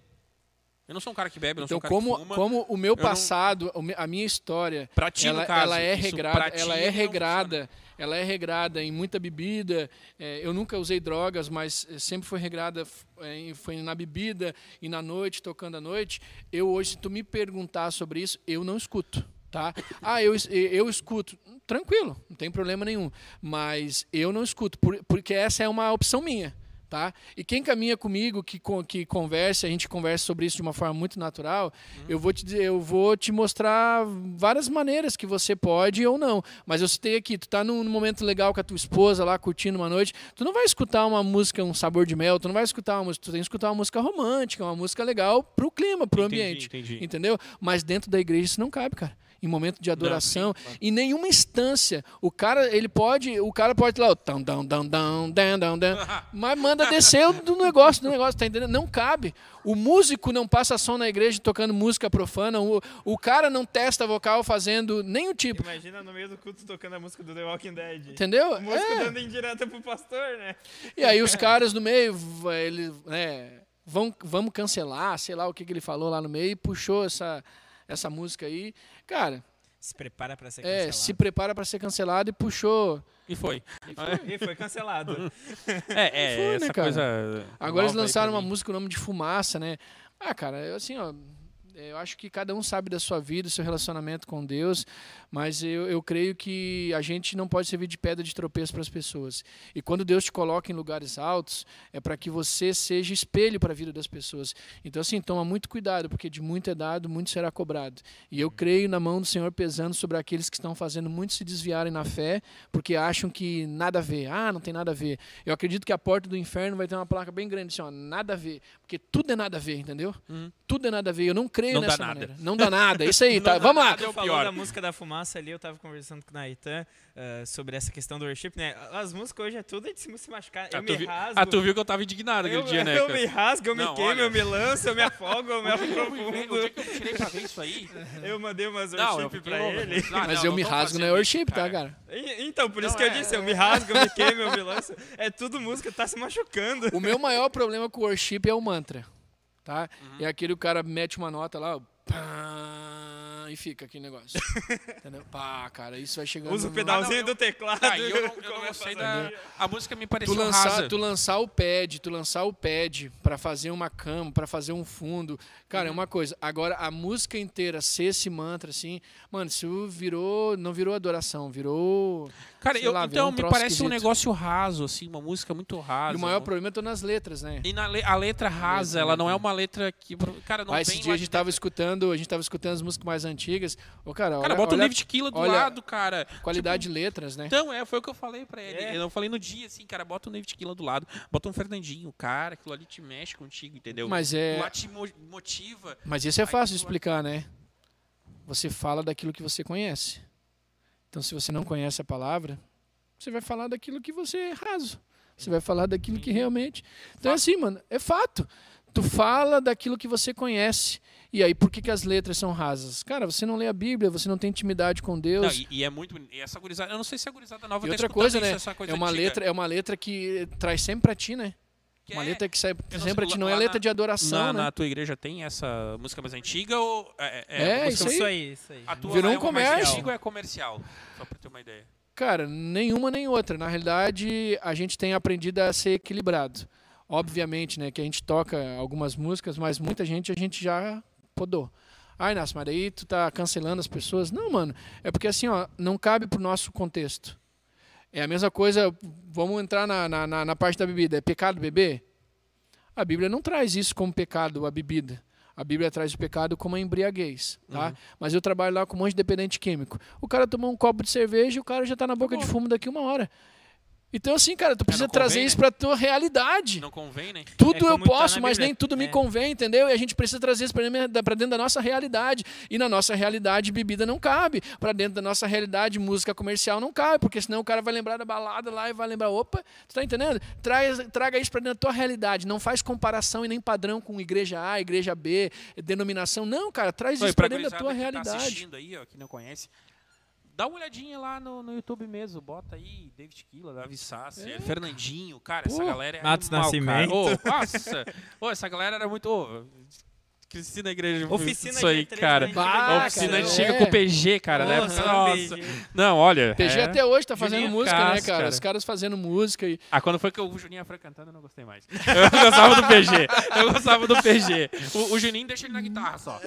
Era é bom, um é ótimo bom na guitarra. guitarrista. É, não, mas como cantor não, não, não me entendeu. Como muito. cantor é um ótimo guitarrista. É um ótimo Então, guitarrista. cara, o nosso conselho é isso, mano. É, não, não tente te adaptar para que as pessoas se sintam é, se sintam in- inclusas ali. Não, cara. Prega a palavra e deixa quem faz isso é o Espírito Santo. Beleza. É isso aí, pessoal. Hoje foi o 11 episódio do Canga Podcast. Hoje com o Inácio, Pastor Inácio. pastor Inácio, né? E, ô Inácio, fala aí pra nós aí qual dia que pode ir do culto, lugar de novo. O e- Instagram, É, qual onde é o rola dos live. Qual que é Ah, o show. culto normal, qual que é o, o dos velhos. Fala aí pra nós. Uns minutinhos olhando pra câmera. Então tá, é, bem rapidão. Hoje nós temos o nosso trabalho que é às quintas-feiras, às 20 horas, né? Que é o nosso Ministério Nova Onda. Como eu falei para vocês, ele não tem idade, né? É, vai ter não, não importa a sua idade, o que importa é o teu coração de adorador. Então é na, na quinta-feira às 20 horas e no domingo às 10 horas da manhã e às 19 horas da noite. Ainda no mês de agosto nós não estamos fazendo o culto das 10 horas da manhã, apenas o culto das 19 horas. O culto de domingo é o culto voltado mais para a família, então é um culto que tem é, uma mensagem mais abrangente e o culto que abrange todas as faixas etárias, né, para vocês compreenderem, e o culto da de quinta-feira ele tem o objetivo mais de alcançar mesmo a juventude, né? Que é o que aquilo que Deus eh, queimou no nosso coração. Todos os nossos cultos nós temos trabalhos kids, né? Que aonde nós temos uma equipe lá que cuida das crianças, que isso é bem importante. Então, né? jovem com filho pode Então, jovem filho. com filho pode ir, pode participar e que vai ter lá uma equipe lá apaixonada por criança que vai fazer esse papel. E nós estamos agora em novo endereço, né? Na rua Bento Gonçalves, no número 451, atrás do posto Pit Stop, o antigo pub off beer ali, né? Foi, acho que também foi funcionou o boliche ali. Então Ah, nós sim, estamos sim, era o naquele Gris ali, isso, O Gris, o isso, Gris. estamos naquele estamos naquele naquele pavilhão ali naquele lugar. Ah, né? uma igreja. E- Ah, podia ter deixado o boliche no cantinho, né? É, mas é, nós que- Imagina uma pista de boliche no meio da No final do igreja. culto tem boliche. do la- no lado ali, se coubesse um pavilhão com boliche, seria legal. Ah, porque vamos ser sinceros, né? Crente adora um, um xizão depois do, Ah, do é legal. culto. Cara, E uma diversão. Pô, o crente o boliche, gosta de comer. o crente gosta de comer. Por isso que Então, sempre depois dos nossos cultos nós temos o nosso food church, né? Que a gente chama comida na igreja. Aham. Ah, que da hora. Então, a gente tem o nosso food church faz três anos que a gente tem esse, essa nomenclatura. Então, pós-culto, a gente tem ali hambúrguer gourmet, x- eh, o gourmet, o X, ou o baguete. Quinta-feira agora a gente vai ter o cachorro quente prensado. Então, a gente sempre Pô, traz... Vamos! Ô, vamos, bora! Tá, olha aí, falou Então, dos convidado. gordinhos. Falou em comida pra gordo, tá bombando, né? Quinta-feira a gente tá lá. Prensadão. E eu quero agradecer aí pelo convite, pela Ok. parceria, né? Ô, valeu por ter respondido. É, obrigado É, por as eu sei que-. Eu não tenho resposta para tudo e, e é- e essa é a, a Não, maior aqui ninguém certeza. tem, aqui ninguém Mas tem. nós cremos que Cristo tem a resposta. Todas as respostas que você precisa, Cristo tem. É. Então, cara, vai para Ele que é a certeza que você vai viver o sobrenatural. É, então, Aí. se quiser conhecer mais um pouquinho do Inácio lá, Ah, é, o Instagram, é, o falando- ministério é Vem Pra Nova Onda, né? O meu Instagram é Vem Pra Nova Onda e o nosso, o- a nossa transmissão dos nossos cultos são transmitidos pelo canal Ministério Nova Onda. Precisamos lá chegar aos É pelo mil Instagram? inscritos. Nós também. Pelo- Não, pelo YouTube. Pelo YouTube. pelo YouTube, tá certo? não é Nós mais pelo. Facebook. Vou convidar a galera, a galera É. da, da igreja que está assistindo lá É. para se inscrever no canal aí, É. dos mano aí, para a gente conseguir os mil seguidores aí, para a gente conseguir uma qualidade também de transmissão melhor e também É. monetizar um pouquinho, né? É, É, bom, né? sabe, né? É bom, né? Nós já estamos no 11 episódio, duas horas por episódio, né? É. Tá bom, né? Show de É bola. isso aí, Assim, então. lembrando só, agora recadinho rápido, Canga Podcast no Instagram, ah, no Twitter também Canga Podcast, não sei se está sendo movimentado, mas, Não, não. mas a gente está no Twitter Não tá também. polemizando muito, não. É, é, não.